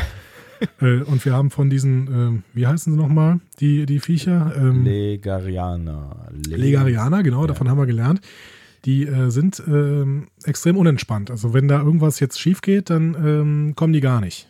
Also zum Beispiel irgendwie sie pöbelnd im Transporterraum begrüßt werden. So, ne? Also da genau. kann, ne, also auf dem Weg zum Verhandlungsort könnte ja noch einiges an lustigen Situationen entstehen. Ja, genau. Und absagen oder verschieben für über ein paar Tage, das geht auf gar keinen Fall. Das würden die nicht mitmachen, wenn die schon nicht mitmachen, dass die Wände dunkel oder hell sind oder so. Ja, ne? was auch immer, genau. Ja. Tja, trotzdem versucht es Picard mal. Ne? Der geht am nächsten Tag zu, oder was heißt am nächsten Tag, in der nächsten Szene auf jeden Fall, geht er zu Mandrosen, beziehungsweise ruft ihn zu sich. Und Mandrosen sagt, ja, was erzählst du da, ist alles Quatsch. Ähm, Verhandlungen verschieben geht auf gar keinen Fall. Ähm, machen wir nicht. Mhm. Ne? Also wiegelt ihn extremst ab, finde ich. Ja, ne? Und ja. hält ihn auch für ein bisschen für dumm habe ich das Gefühl. Ja, es ist, es ist so eine, da habe ich auch über die Machtverhältnisse nachgedacht, so irgendwie. Also da wird er echt, zu, also zusammengestaut ist vielleicht zu, zu viel gesagt, aber er lässt Picard schon echt doof stehen, so, ne? Also immer den Captain dieses riesigen äh, Föderationsschiffs, äh, was ja sonst irgendwie äh, sehr viel Macht und, und, und äh, die, ja auch eine diplomatisch hohe Position irgendwie ausmacht und der ja, lässt also den, das also ist definitiv da das Flaggschiff, so, ne? wird auch hier nochmal genannt in der Episode, ne? Ja, ja, genau. Und ähm, er lässt ihn da ganz schön doof stehen, ne? Ja, also total. Ja. Ähm, also, was bleibt PK übrig? Er geht zu Data und äh, lässt Data mit Sackers sprechen. Und äh, Data überzeugt dann so einem, mit so einem kleinen logischen Diskurs ähm, Sackers dazu, zuzugeben, dass Sarek nicht in der Lage ist, seine diplomatischen Aufgaben in, einem, in, in diesem Zustand fortzusetzen. Ne? Mhm. Ähm, denn es stellt sich heraus, Sackett hat seine eigenen telepathischen Fähigkeiten dazu genutzt, um Sareks Emotionen unter Kontrolle zu halten. Mhm. Aber die Mission jetzt, ne, wie gesagt, 93 Jahre lang vorbereitet, extrem wichtig für die Föderation offensichtlich, die ist so emotional schwierig, dass es ihm einfach nicht mehr gelingt, diese, diese ähm, Emotionen von Sarek unter Kontrolle zu halten. Ja, ja? zumindest offensichtlich nicht alle, ne, weil äh, das Ergebnis haben wir ja gesehen. Ja. Das heißt, wir haben ein Problem. Wir haben diese Verhandlung, die relativ schnell passiert. Wir haben Sarek, die nicht mehr äh, unter Kontrolle ist. Wir haben die Legarianer, die äh, sich auf eine Verschiebung oder einen anderen Verhandlungspartner erstmal nicht einlassen würden. Aber scheinbar extrem wichtig sind für die Föderation. Genau. Ne? Und wir haben Sarek, der ja das Ganze ja auch noch nicht zugibt. Ja. Hm? Also überlegen Sie jetzt auf der Brücke, was tun Sie? Hm? Und ähm, Riker sagt Picard, ja, du musst, du musst Sarek von dem Zustand erzählen. Ne? Das, du, du, musst, du musst Sarek davon überzeugen, dass es funktioniert. Und Picard sagt, ja, was soll das? Glaubst du, ich hab, bin selber noch nicht auf die Idee gekommen, so ungefähr. Ne? Und dann fangen sie sich an, übelst anzuschreien auf der Brücke. Ja. Hm? Was, was bestimmt geil gewesen ist zu spielen. Also ja. ne, ich, ich hab, hab da irgendwie sofort darüber nachdenken müssen, als die beiden da so gegenüberstehen, sah uns die, die sich da irgendwie anbrüllen wie kleine Jungs, dass es bestimmt äh, lustig war, einfach mal so aus dieser Rolle, die sie ja sonst, also sie haben ja sonst einen sehr respektvollen Umgang miteinander und einen sehr mhm. wertschätzenden. Genau. Und das ist halt genau das Gegenteil, was da gerade passiert. Ne? Ja. Und der Einzige, der natürlich überhaupt nicht von diesen Emotionen beeinflusst ist, weil er keine hat, ist Data. Ja. Und der geht dann halt dazwischen und sagt so, äh, Captain, Commander, hallo? Na? Wie wär's, Obacht. mal wieder auf die ja. Sache zu achten oder sowas? Ne? Ja. Gut, und PK beruhigt sich dann auch und ähm, sagt, ja, ja, Nummer eins, du hast schon recht, ne? Kloppt ihm noch so loyal, lo jovi jovial auf die Schulter. Ja. Und ja, sagt, gut, dann gehe ich mal. Ne? Ähm, er geht dann auch in Sareks Kabine, findet aber ähm, erstmal nur Perrin mhm. und erzählt Perrin äh, dann, ja, dass, äh, hör mal, dein Mann hier, der Sarek, der, der muss dieses Bendy-Syndrom haben. Ne? Und Perrin sagt, mhm. ja, was für ein Quatsch. Wüsste ich doch. Ne? Mhm. Ist absoluter Quatsch. Leugnet, äh, Perrin leugnet alles, was äh, Picard vielleicht gesehen haben möchte. Da habe ich mich gefragt, warum eigentlich? Warum, was ist Perrins Motivation hier? Die müsste doch eigentlich motiviert sein, dass Sarah geholfen wird. Ich habe mich kurz gefragt, ähm, ob sie es möglicherweise nicht tatsächlich nicht wissen könnte, aber dann vertuscht sie ja auch quasi das äh, mit der mit der Träne, also mit dem mit dem Emotionsausfall. Ne? Also eigentlich muss sie es ja äh, dann demnach wissen. Ja und diese ähm, diese ähm, äh, Un Unfähigkeit zu zu äh, wie heißt meditieren. Es? Meditieren. Zu meditieren, genau. ja ja mhm. genau. Das davon weiß sie ja auf jeden Fall. Ähm, und dass das eine mit dem anderen zusammenhängen könnte, das könnte ihr dann spätestens in dem Gespräch aufgegangen sein, aber ich, na, sie weiß es halt. Ne? Warum sie Warum sie das vertuschen will, ist mir nicht so ganz klar, aber ich vermute aus dem Grund, dass wenn sie, ähm, wenn sie dafür gesorgt hätte, dass, dass ihm geholfen, also dass Sarek geholfen wird, dann wäre es halt, dann würde es halt wahrscheinlich bekannt werden. oder Sarek würde davon erfahren äh, selber oder wird, wird davon, davon sich, also er, er wird halt, äh, also erfahren, er wird es ja schon irgendwie ahnen, ne? aber er, ihm wird klar werden, in was für einer Position ist und möglicherweise wird das alles seine, seine Verhandlungen gefährden. Also ich glaube tatsächlich, dass sie weiß, wie wichtig ihm diese letzte, diese letzte große Verhandlung ist und ihm das einfach ermöglichen möchte. Und sobald das rauskommt, ja, würde ich schwarz sehen für diese Verhandlungen. Also egal, was dann auch immer für Konsequenzen. Aber wahrscheinlich, wenn er es nicht selber absagt, wird es irgendwie anders dann nicht mehr dazu kommen, dass er daran beteiligt ist. Ich habe mich da, äh, ich habe mir da noch eine andere Frage gestellt und ich habe mich gleichzeitig gefreut, dass Star Trek mich dazu bringt, mir diese Frage zu stellen. Mhm. Ähm, ich habe mich gefragt, ob Perrin vielleicht Angst davor hat, dass Sarek mal seine Emotionen nachgehen kann, weil sie nicht weiß, was sie dann erwartet und deswegen so ein bisschen für sich selber auch leugnet, dass der vielleicht diese Krankheit haben könnte. Ist eine interessante Theorie. Ähm, weiß, ja, weiß ich nicht. Kann, kann natürlich sein. Also wenn dann halt vor allen Dingen irgendwie viel Wut aus ihm herauskommt, äh, die er auf andere Leute projiziert, kann man sich natürlich fragen, was ist denn da sonst noch irgendwie so drin? Oder vielleicht hat er auch über die Jahre hinweg die Liebe zu mir verloren, ohne dass, dass ich es dass äh, mitbekommen habe. Könnte ja theoretisch sein. Ähm, Finde ich, ne, find ich einen ganz spannenden Gedanken. Aber ich könnte mir auf der anderen Seite auch, ähm, auch vorstellen, dass ich es vielleicht einfach selber nicht wahrhaben will, weil es halt ja äh, keine geile Erkrankung ist so und dass sie vielleicht selber einfach sich noch ein bisschen was vormacht und hofft, dass es vielleicht dann wirklich nur irgendwie eine Konzentrationsschwäche und der kann gerade nicht meditieren und der hat so viel um die Ohren und ähm, vielleicht ist es, ist es nicht diese fiese Krankheit. Ich, ich finde ja immer noch, dass, dass die Folge einen sehr großen Fokus auf das Verhältnis von Sarek und Perrin legt. Gerade mit dem, was dann Picard am Ende noch zu Perrin sagt, quasi, bevor hm. die wieder abreisen. Vielleicht ja. sprechen, sprechen wir dann nachher nochmal darüber an der Stelle, aber ich, ja, es wird, es wird, ja, es wird, es wird auf jeden Fall dieser Beziehung oder ja, dem, dem, was in dieser Beziehung gefühlsmäßig abgeht, wird auf jeden Fall ein, ein gewisses Gewicht gegeben, das stimmt schon. Nun gut. Auf jeden Fall, ähm, trotz Parents ähm, absolute Unverständnis und ich sage dann auch nochmal ja, zu Sareks Lebzeiten hat es kaum einen Fall überhaupt von diesem Bandy-Syndrom gegeben und Sarek lebt immerhin schon über 200 Jahre. Ne? Mhm. Picard sagt, nein, sorry, ich muss jetzt intervenieren. Gibt nichts mehr. Ne? Ähm, und dann kommen aber in diesem Moment Sarek, Mendrosen und äh, Sacketh aus dem, aus dem anderen Zimmer. Und ähm, ja, Sarek möchte sich dann bitte ins Gespräch einklinken mal. Genau. Wie es geht um mich, dann würde ich auch mal gern mitreden. So. So, ja. Er sagt dann auch, ne, er glaubt nicht, dass er die Krankheit hat, aber wenn du möchtest, machen wir gerne einen Test. Ne? Dann ja. sagt Picard, ja gut, okay, können wir machen. Ähm, aber da müssen wir die Konferenz mit den Legaranern halt so verschieben. Ne? Ähm, und dann sagt Sarek, nein, auf gar keinen Fall. 93 Jahre Vorbereitung machen wir nicht. Ne? Ja, und, und halt, ne, wir wissen ja, die Legarianer sind halt picky. Und es könnte halt sein, dass es dann alles ins Wasser fällt. Ne? Das kann ich schon nachvollziehen, dass er dann da halt auch irgendwie äh, vehement sagt, nee. Genau. Und dann gibt aber Picard immer noch so ein Stück weiter, ein Stück weiter von dem Preis, was er dann weiß, mhm. um Sarek zu überzeugen. Dann sagt er halt, ja, pass mal auf, aber hier dein Sacketh, der sagt halt, dass er deine Gefühle die ganze Zeit zusammenhalten muss und dass er das nicht mehr schafft.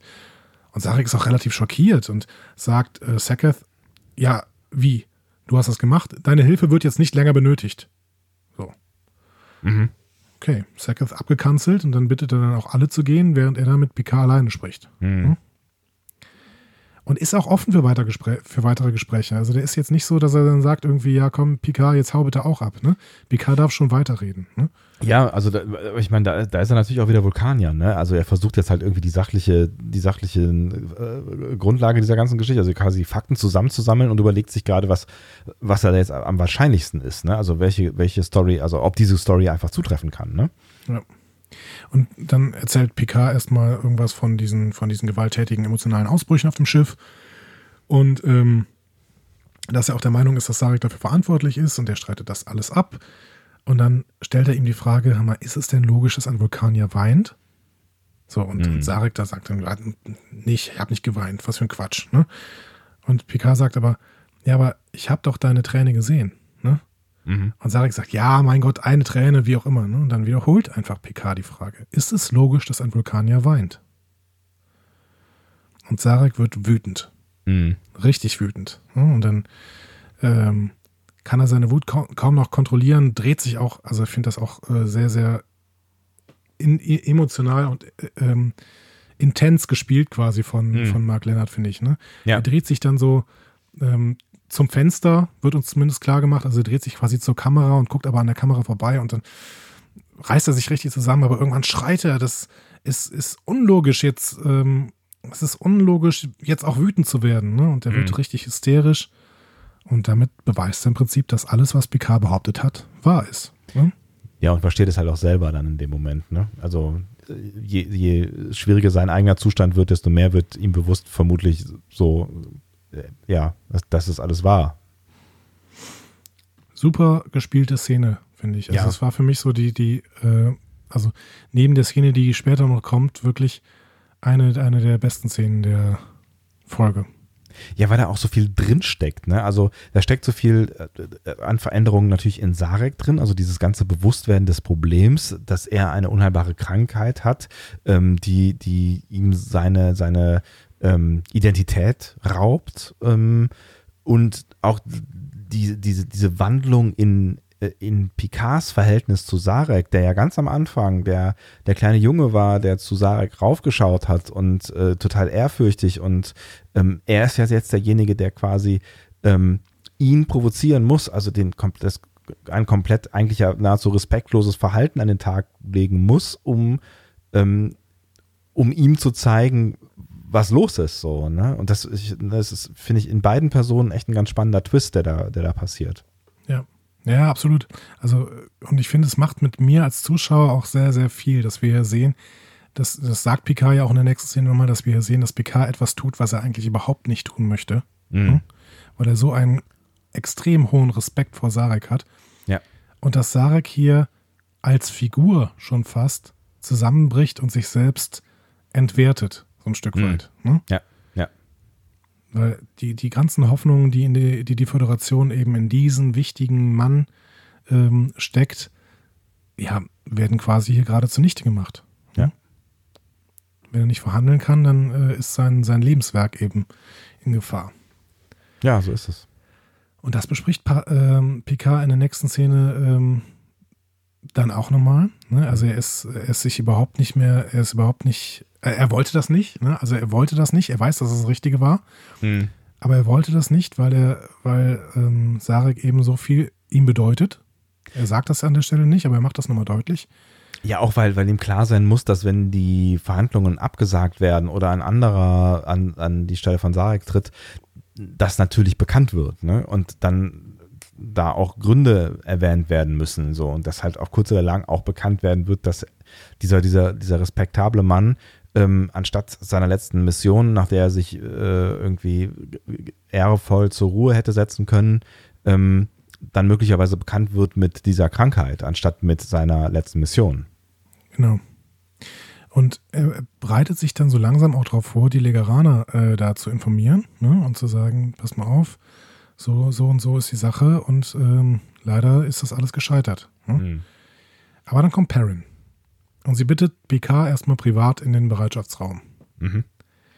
Dann sagt sie ihm, ja, du könntest vielleicht doch helfen, dass Sarek die Verhandlungen fortsetzt.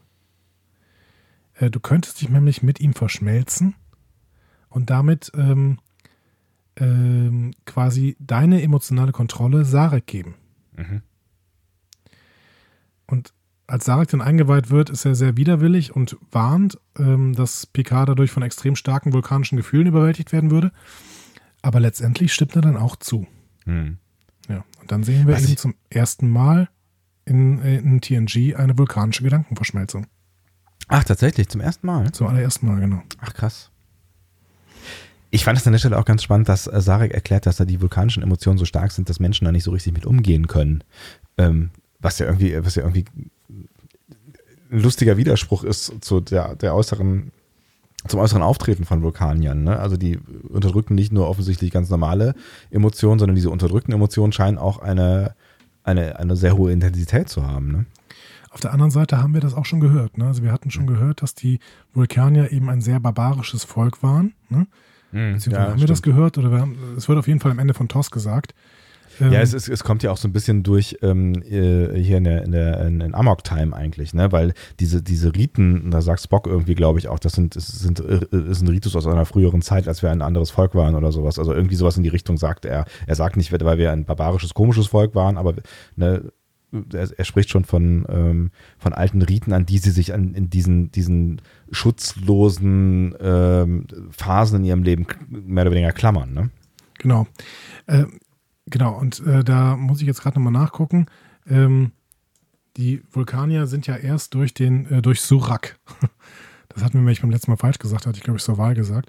Ähm, Surak, den, den Begründer der vulkanischen Logik, sind die erst quasi ein, ein logisches und eine äh, ihre Emotionen äh, unterdrückendes Volk geworden.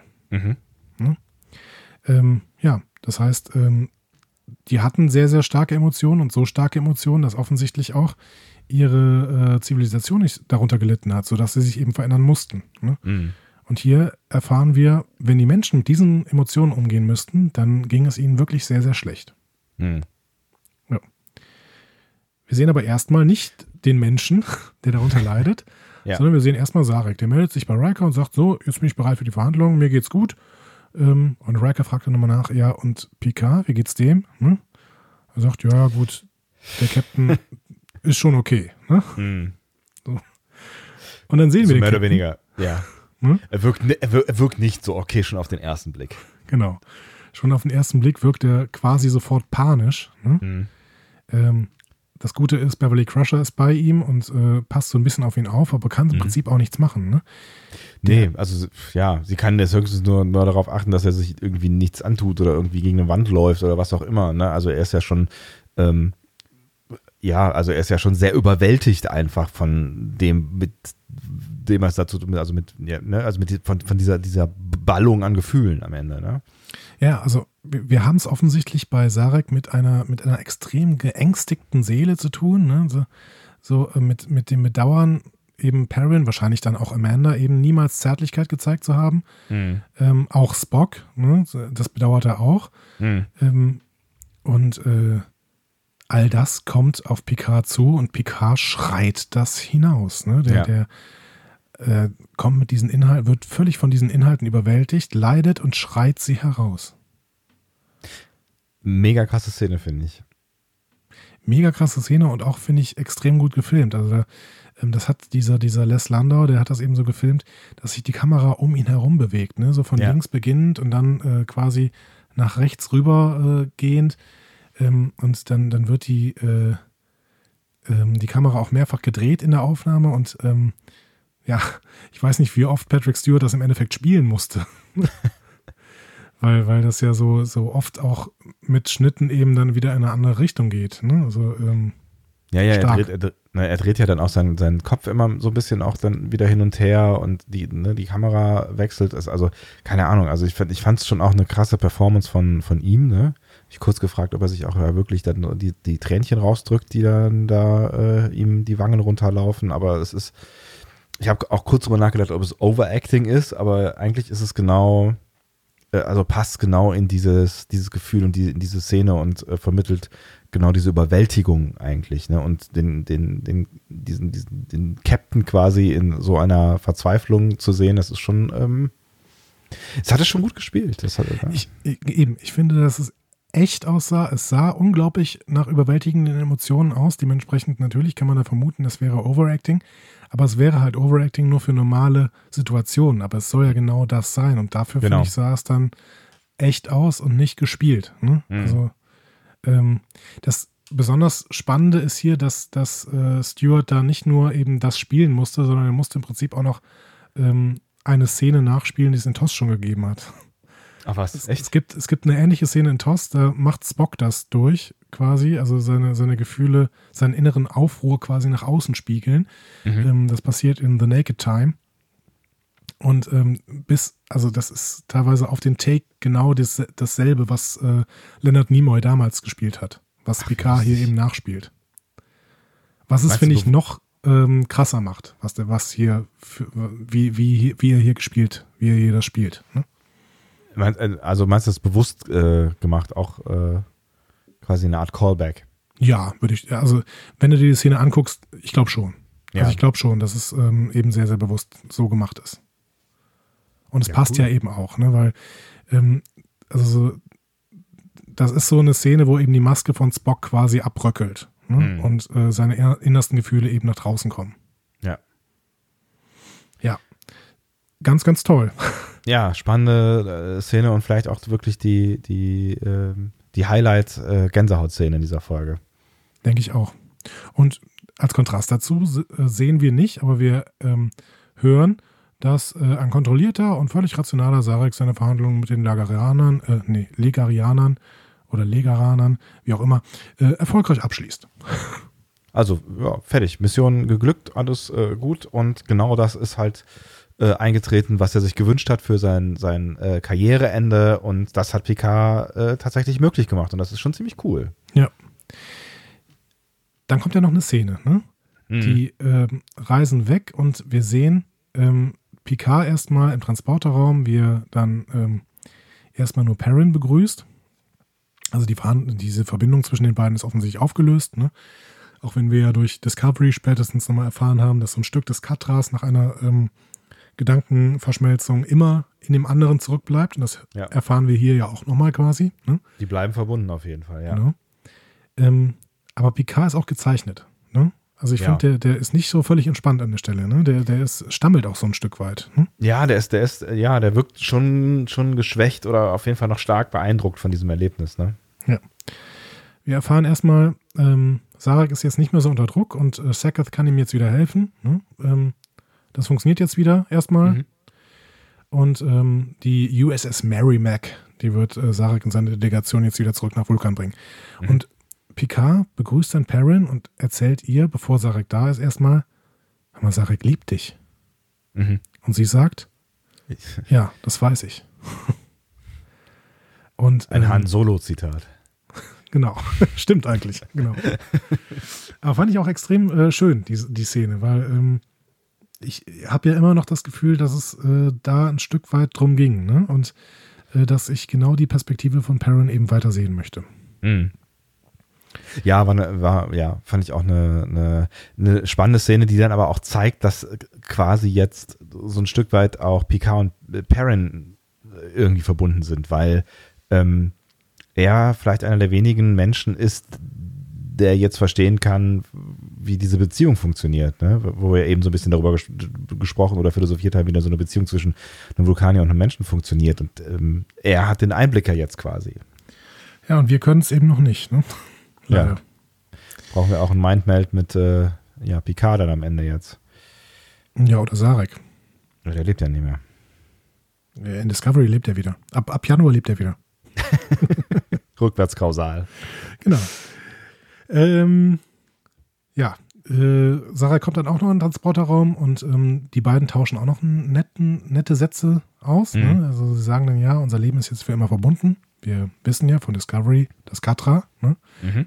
Teil der äh, vulkanischen Seele ist jetzt in dem anderen. Ähm, jeder wird den einen Teil des anderen mit sich tragen, wird da auch nochmal gesagt. gesagt. Mhm. Und Picard sagt, ja, aber ich glaube, ich habe den besseren Teil. Schöner Satz auch. Ja, schöner Satz, dann auch wieder zurück zeigt, also ne, am Ende dann doch wieder zeigt, ähm, das hat im Prinzip jetzt nichts kaputt gemacht. Ich meine, er sagt das auch irgendwann zwischendurch, irgendwann an einer Stelle äh, mal Picard. Es hat jetzt nichts, nichts von dem kaputt gemacht, dass er diese Krankheit hat und dass Picard von dieser Krankheit weiß, von dem Respekt, den er für diesen äh, Mann empfindet. Ne? Definitiv. Sie zeigen sich dann auch nochmal den vulkanischen Gruß und wir, also ich finde, hier gehen jetzt zwei für immer Verbundene und im Prinzip auch Freunde auseinander. Ja, und das Schöne ist, man merkt das da wirklich. Ne? Also ich weiß, äh, ich weiß, kann gar nicht so richtig beschreiben, wo, woran, aber man merkt bei beiden diese Verbindung. Ne? Also man merkt irgendwie in dieser Szene, diese Menschen sind jetzt oder diese Personen sind jetzt miteinander äh, verbunden. Ne? Ich meine, die Voraussetzungen dafür waren natürlich gut. Erstmal, weil wir die beiden Charaktere kennen und weil wir schon wissen, diese beiden Charaktere passen gut zusammen. Hm. Dann hat Sarek auch von Anfang an eben relativ großen Respekt gegenüber dem Captain geze gezeigt, ne? hat ja, man ja auch ja. immer wieder gesagt. Und dass Picard Sarek von, von Sarek fasziniert ist, das war ja auch von Anfang an klar. Das heißt, äh, im Prinzip, wenn es nicht diese ganzen Zwischenfälle gegeben hätte, dann wäre das auch von vornherein eine sehr, sehr fruchtbare Beziehung wahrscheinlich gewesen von den beiden. Mhm. Ne? ja, jetzt also ist sie halt auch noch damit besiegelt, dass die beiden eben die Gedankenverschmelzung miteinander gemacht haben. Du hast schon recht, man hätte sich die auch so ohne diese ganze Story ganz gut als, äh, als, als Buddies vorstellen können. Ne? Ja. ja. Schön finde ich auch noch, dass Sarek eben die Hand seiner Frau nochmal nimmt, als sie auf diesem Beamfeld stehen. Mhm. Als hätte er es gehört. Ja, genau. Als wollte er jetzt nochmal klar machen, okay, ähm, ich will du jetzt meine Liebe auch mal ab und zu zeigen. Mir. Entschuldigung, ja? Ja, genau. ähm, was wissen wir? Ähm, um mal den Blick noch in die Zukunft von Sarek zu richten, ähm, ein Jahr später, beziehungsweise eine Staffel später, erliegt äh, Sarek dem Bendai-Syndrom hm. und stirbt.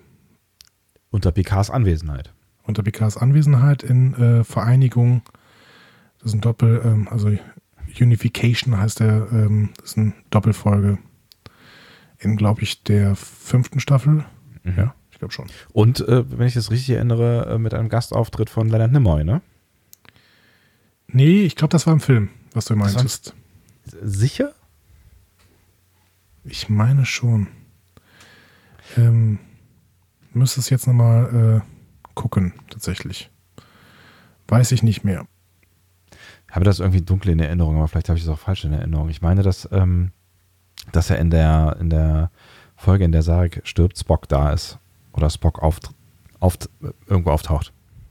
Hm. Ich glaube nicht. Aber ähm, du bist, glaube ich, was das angeht, ähm, hast du mehr Ahnung? Ja, aber ja, es ist tatsächlich auch zu lange her. Also ich äh, bin ja gerade beim Rewatch von TNG. Es ist äh, zu lange her, dass ich äh, TNG gesehen habe. Also würde ich jetzt auch nicht ausschließen wollen, dass. Äh, Ach, dass da doch, tatsächlich. Ähm, in der letzten Szene von dieser Folge kommt Spock und der spielt in der Szene danach mit, tatsächlich. Ja. Aha. Wow. Mein lieber Herr Sonntag. Hat Dory doch nochmal hier einen Grashalm gefunden. Ist ja unglaublich. hm. Aber ähm, wir müssen jetzt langsam mal Fazit ziehen. Ähm, ich weiß noch nicht genau, wann wir das tun sollen. Oh. Was ist das denn? Oh, klingt das scheiße. Also. Oh, es wird immer schlimmer. Wir müssen, bevor wir hier Fazit ziehen, offensichtlich sind mir gerade drei Fragen an der Sonntag äh, sind mir ja gerade äh, geschickt Mensch, worden. Das gibt's Verrückt. ja gar nicht. Von Galactica. Genau. Ich rufe dich Galactica vom Fernstern Andromeda. Ist übrigens auch eine Serie von Gene Roddenberry, ne? Andromeda, oder? Andromeda, ja? Ah ja, ja. stimmt, du hast recht, ja. ähm, Herr Sonntag, ähm, wie alt ist Sarek nochmal? 202. Und wann ist er dann geboren? du bist echt ein Assi, ey. Okay, 2165. Fragen, die auch Herr Dom nicht aus dem Kopf hätte beantworten können. Das ist richtig. 14 Jahre nach dem Jungfernflug der Archer Prize übrigens. Ach, sieh meine an das habe ich vor allen Dingen jetzt deswegen gesagt, weil ich den Namen Archer Prize, den wir aus dem letzten Feedback genommen haben, jetzt etablieren möchte. Das ist, das ist völlig in Ordnung. Ja. Ähm, die, die zweite Frage. Äh, würdest du lieber 207 Jahre alt werden und in den letzten Jahren deine emotionale Kontrolle völlig verlieren und alle Humanoiden um dich herum mit deinen Emotionen überlasten? Oder würdest du lieber in deinen besten Jahren sterben, weil du dich gegenüber einer blutrünstigen Kreatur nicht an die Sicherheitsbestimmung gehalten hast?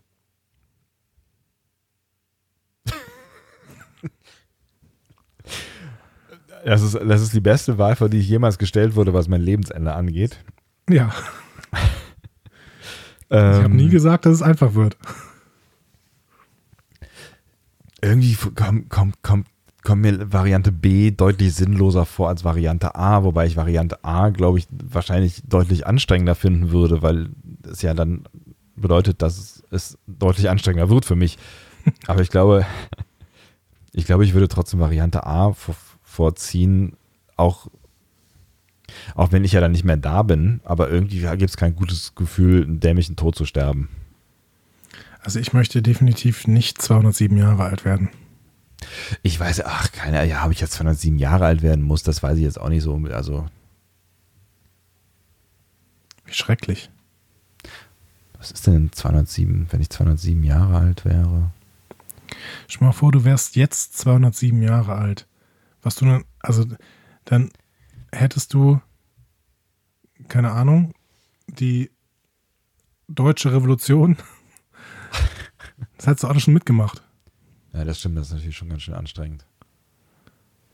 Ja, je nachdem, in welcher Epoche man so ist, möchte man tatsächlich keine 207 Jahre alt sein, ne? Ich glaube, es gibt keine Epoche, die ich gerne 207 Jahre lang durchlebt hätte.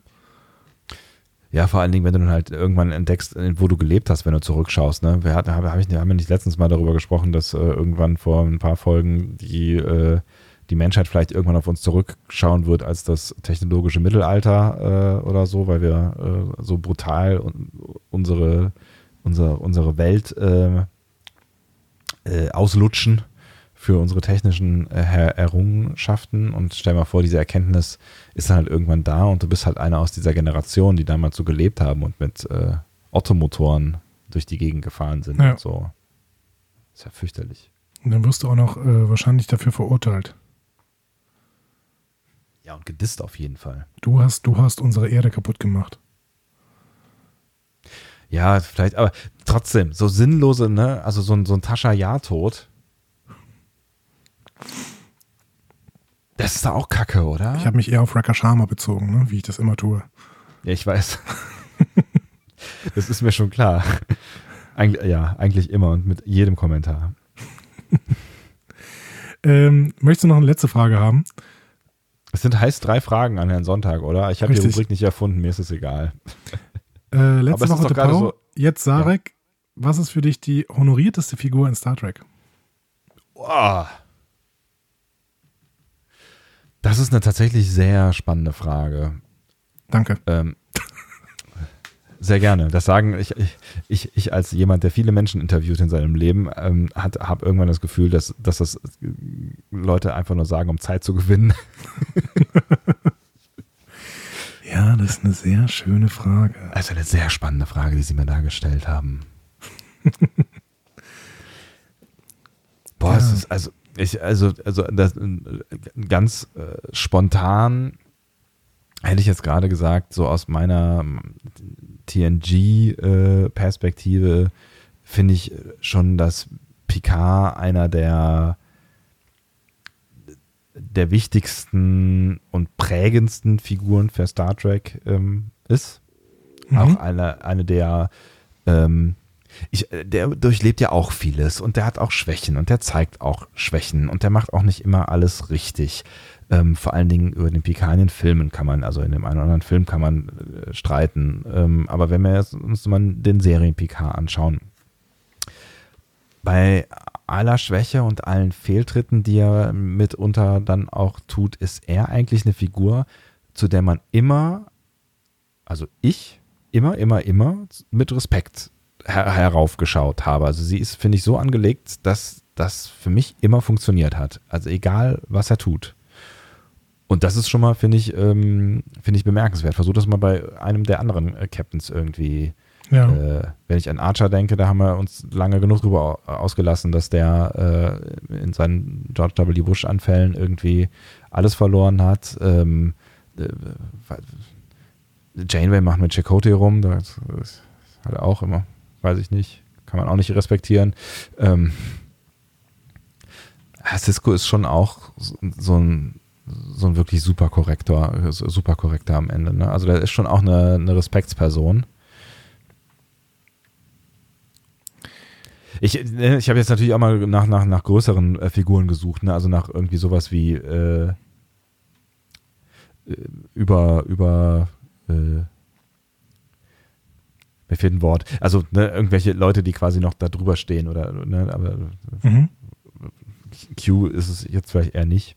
Noch kurz über Geinen nachgedacht, aber über die weiß man eigentlich zu wenig. Also ich glaube, es wäre Picard. Ich habe noch über ein paar Leute aus DS9 nachgedacht, als ich mir selber diese Frage auch mal gestellt habe. Ähm, ob es vielleicht auch Shakar teilweise ist, weil der sehr, sehr ähm, honoriert und extremst gut äh, wirkt. Ähm, oder vielleicht dieser, dieser Föderationspräsident, den sie irgendwann mal zeigen, diesen ähm, Jaresh Inyo. Äh, ich weiß nicht, ob du dich an den erinnerst. An den Namen erinnere ich mich, ich habe aber gerade irgendwie kein Bild.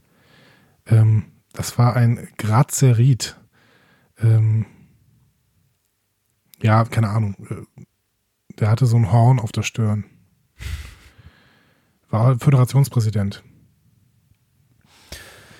Ja, es ist jetzt natürlich die Frage, ob du, ob du nach einer, nach einer ehrwürdigen Position äh, oder nach wirklich einem Verhalten fragst. Bei Shakar bin ich mir tatsächlich nicht so, also der wird ja, also ich, ich finde, also so ein bisschen hat er mich hier und da auch genervt. Ja, später, seiner, ne? Später ja. war so ein bisschen nervig, ja. Mit seiner sakralen, heiligen Art. Ja. Oder es ist halt der späte Spock, der natürlich auch eine ganz tolle Rolle spielt. Ja, Spock ist schon, schon, schon auch echt eine geile Figur und ein, eine, eine respektable Figur. Und ähm, wer natürlich auch noch sehr, sehr großen Einfluss hat, wahrscheinlich auf die gesamte Geschichte, ist äh, Kales. Das ist spannend. Ja, das stimmt natürlich. Also dementsprechend honoriert, ehrenvoll, so, ähm, das ist natürlich ein Thema für die Klingonen. Ähm, Wobei er mit seiner, mit seiner, ähm, ähm, mit seiner Honoration äh, oder mit seinem Standing auch immer wieder hadert, ne? Also zumindest in einer Folge, was war das, Schwert des Kalas oder sowas, ne? ja, als er als Klon zurückkommt, ne? Ja, ja, genau. Ja. Ja. Aber ich weiß nicht, ob das, ob das zählt. Ja, das meinst, meinst weil das eigentlich nicht er ist. Ja, genau. Ich weiß, man braucht aber auf jeden Fall, finde ich, immer ein, ein sehr, sehr gutes Writing, um jemanden so ähm, so extrem äh, ehrenvoll, wichtig und unangreifbar quasi zu zeichnen. Hm.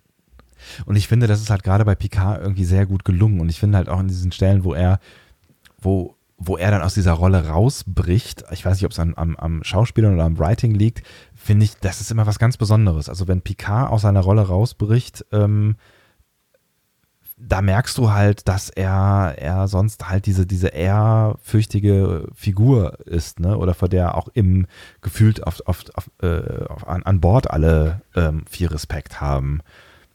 Und das finde ich, das ist, das finde ich, ist bei keiner anderen Figur so stark in Star Trek, wie es, ähm, wie es bei der Picard-Figur ist. Auch nicht bei Cisco. Cisco hatte auch so, so Buddy-Kumpels irgendwie Verhältnisse. Der ja. hat Picard eigentlich nicht so richtig. Der hat ein gutes Verhältnis zu Riker, ja, und der hat ein besonderes Verhältnis zu Beverly. Aber irgendwie, irgendwie bleibt da am Ende immer dieses, also Picard ist halt Picard. Der, der ist, das ist halt irgendwie, der ist, der ist anders als die anderen. Hm. Ja, schon. Ja, ich bin gespannt. Vielleicht gibt es irgendwann eine Serie, die da kommen wird, ob es jetzt Discovery ist oder vielleicht irgendeine der, der folgenden Serien, noch ein, eine Art Überfigur vor. Eine Überfigur der Föderation. Hm. Ich hätte auch mal zeitweise, hätte ich auch mal Gauron als sowas gesehen, der eben nach Kito mehr eben es geschafft hat, äh, das Klingonische Reich sehr, sehr gut zu führen. Aber dann hat er im Krieg mit dem Dominion so ein bisschen versagt. Auch moralisch versagt teilweise, glaube ich. Ne? Hm. Ja, und Gauron hat mich irgendwann auch genervt. Außerdem finde ich, äh, dass Gauron aussieht wie Thomas D. Was? Okay. Findest du nicht auch diese, die, die Augenstellung von, von Gauron, irgendwie dieses Gesicht, die Zusammensetzung? Das wäre ein bisschen wie Ösi, oder? Also der hat, der hat so sehr vorstechende Augen. Ja, gerade durch dieses wulstige, hervorstechende, ich finde, Thomas D. hat auch so Augen.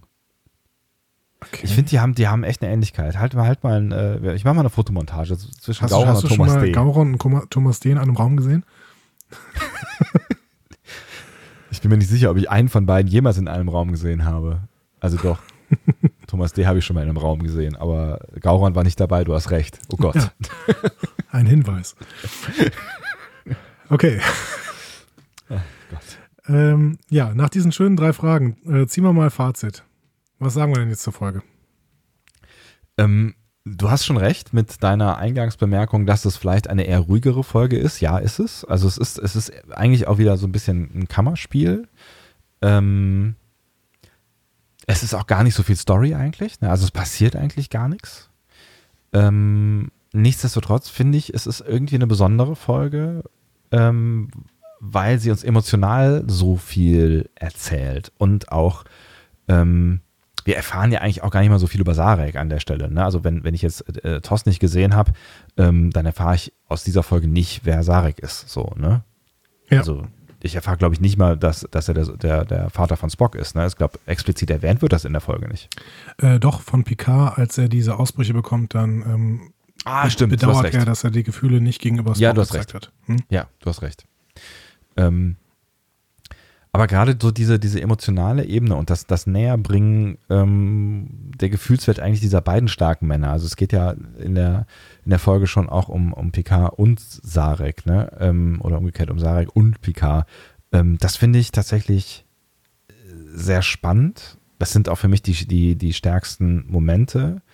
Und es geht tatsächlich auch um, um ja, so, so, so ein bisschen die vulkanische Identität. Und das fand ich tatsächlich auch mit am spannendsten an der Folge. Also auch die Fragen, die du eben aufgemacht hast, über die ich mir zugegebenermaßen keine, keine Gedanken gemacht habe. Äh, also so dieses Beziehungsding zwischen äh, Vulkaniern und Menschen und wie das wohl, wie das wohl alles äh, funktioniert und ähm, ob das nicht vielleicht auch ähm, so ein bisschen die, die, die Beziehung zwischen den beiden äh, zeigen sollte. So das finde ich aber auf jeden Fall auch einen spannenden Gedanken.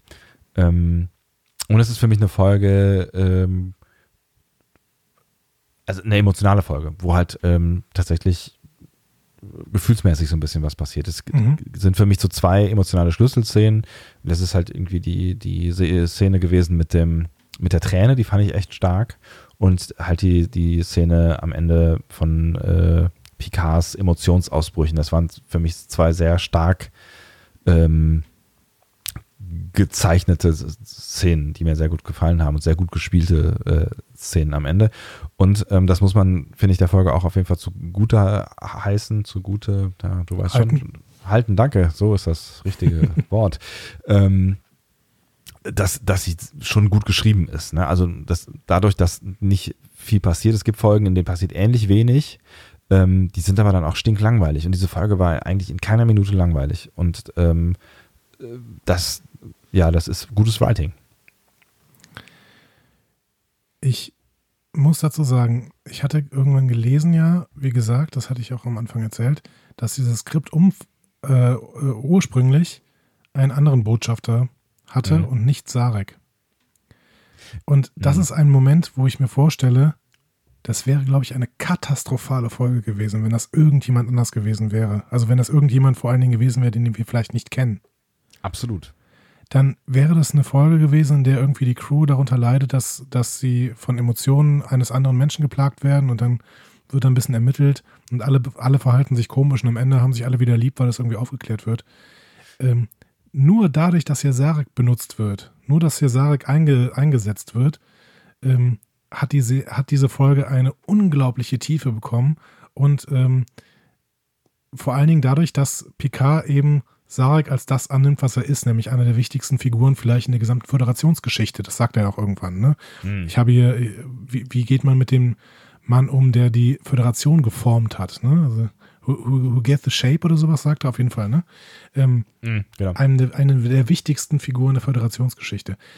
Also da wirklich dieses Ursprungsskript ohne, ohne Sarek ich bin sehr, sehr froh, dass wir das nicht gezeigt bekommen haben, weil das hätten wir garantiert nicht hier besprochen. Nicht nee, im Rahmen der Lieblingsfolgen. Nee, und dadurch ist halt auch äh, vieles, vieles möglich geworden in dieser Folge. Du sagst, die hat Tiefe bekommen, also die hat Tiefe durch die Figur bekommen, die hat dieser Figur Tiefe gegeben, also Sarek, also gegenseitig ja, haben sie sich irgendwie befruchtet. Und ähm, sie hat Picard Tiefe gegeben, die Picard auch gar nicht hätte entwickeln können bei einem x-beliebigen Botschafter. So, das hätte ja auch nicht funktioniert. Ja. Also ne, selbst wenn es irgendwie ein Mindmeld gegeben hätte, also das hätte einfach alles nicht so funktioniert. Und ähm, das ist das ist der beste Kniff gewesen, den sie der Folge haben geben können, weil das wäre eine andere und vermutlich deutlich langweiligere Folge gewesen ohne Sarek. Da hast du völlig recht. Und mit Sarek ist es für mich wirklich eine Lieblingsfolge geworden, die ich sehr sehr gern geschaut habe. Hm. Lieber Sonntag. Ich schließe mich an. Ja. Was machen wir nächste Woche? Ähm, wir haben noch, wir haben noch Zeit für eine Lieblingsfolge und es ist, glaube ich, äh, es ist erstmal deine Wahl jetzt. Und ich glaube, es ist äh, Voyager dran, ne? Genau, ich habe mir gedacht, wir machen doch nochmal ähm, Voyager und ich habe mich tatsächlich, wo ich eben über die letzte Folge äh, Trackcast geredet habe, inspirieren lassen von den Herrschaften, ähm, ähm, obwohl sie in ihrem äh, Quiz ähm, was sie am Ende gespielt haben, äh, relativ eindeutig votiert haben für die äh, DS9-Figuren und das eigentlich fast auch immer zurecht. Also sie haben, ähm, falls ihr die noch nicht gehört haben solltet, ähm, Hört da mal rein, das ist tatsächlich irgendwie ganz witzig. Äh, sie haben nämlich dann auch ganz gut begründet, warum die äh, DS9-Figuren ähm, tatsächlich alle interessanter sind.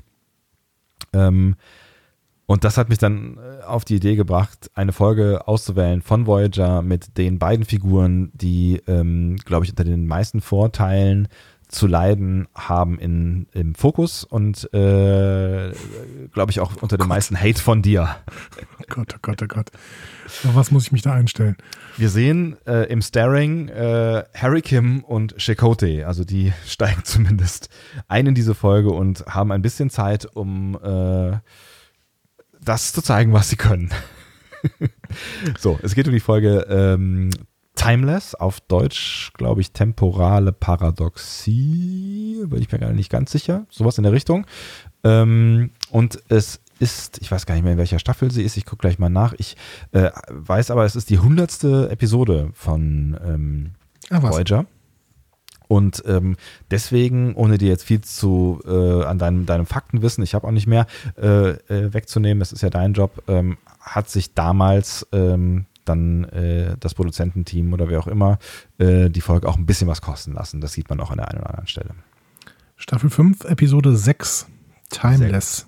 Timeless. Hast du den deutschen Namen? Ist das para äh, temporale, äh, Paradoxie? temporale Paradoxie? Ja. Gut, ja, richtig. das, das ist übrigens eine der 10 Essential Episodes.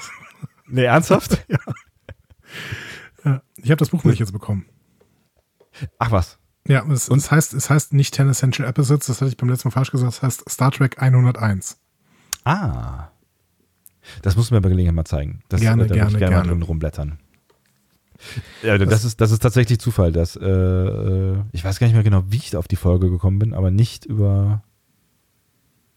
Hm. Ist ja interessant. Okay, aber warum nicht?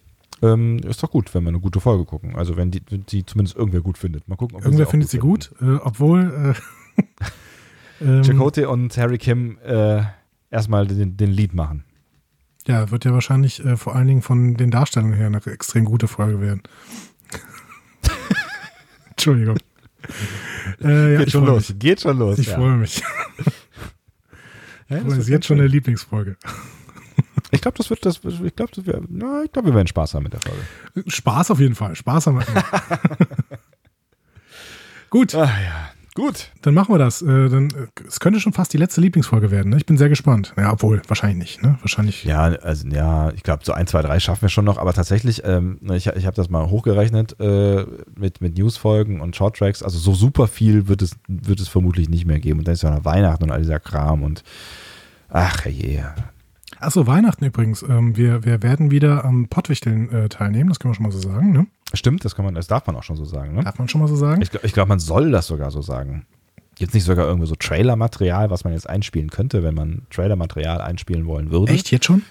Ich, ich meine, habe ich das nicht irgendwo gelesen? Weiß nicht. Ich weiß nicht. Ansonsten spielen wir das nächste Woche ein, ähm, dieses Trailer-Material. Wir nehmen am Pottwichteln teil, das heißt am 24 müsst ihr unsere Stimmen irgendwo mal im äh, Kosmos der deutschen Podcasts suchen.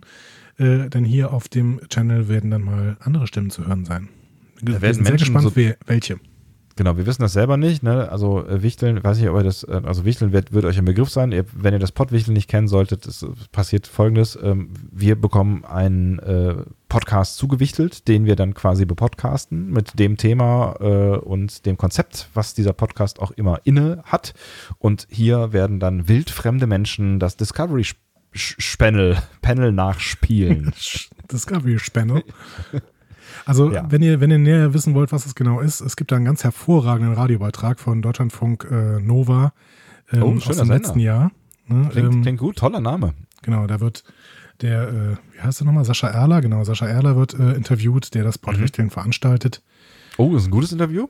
Ja, ist ein gutes Interview, habe ich gehört. Also ja, vor allen Dingen, ja. ähm, der Sascha ist ein ganz, ganz toller Gesprächspartner. Und wer führt das Interview? Das weiß ich nicht mehr. Hm. Einfach mal googeln. Sascha Erler, Portwichteln, Deutschlandfunk Nova.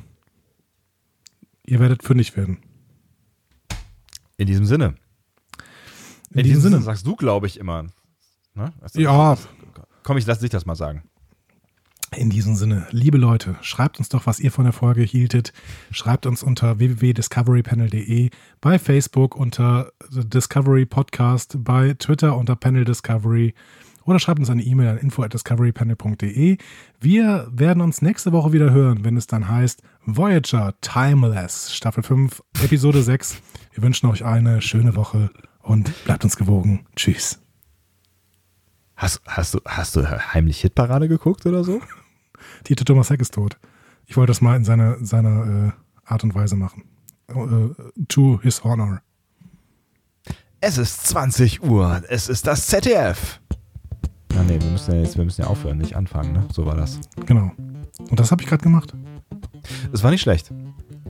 Ich hätte es eigentlich auch so stehen lassen können, ne? Genau. Aber, aber jetzt moderier du doch nochmal ab. Jetzt habe ich schon, ich habe vorgelegt, du legst nach. Und dann gehen wir einfach raus.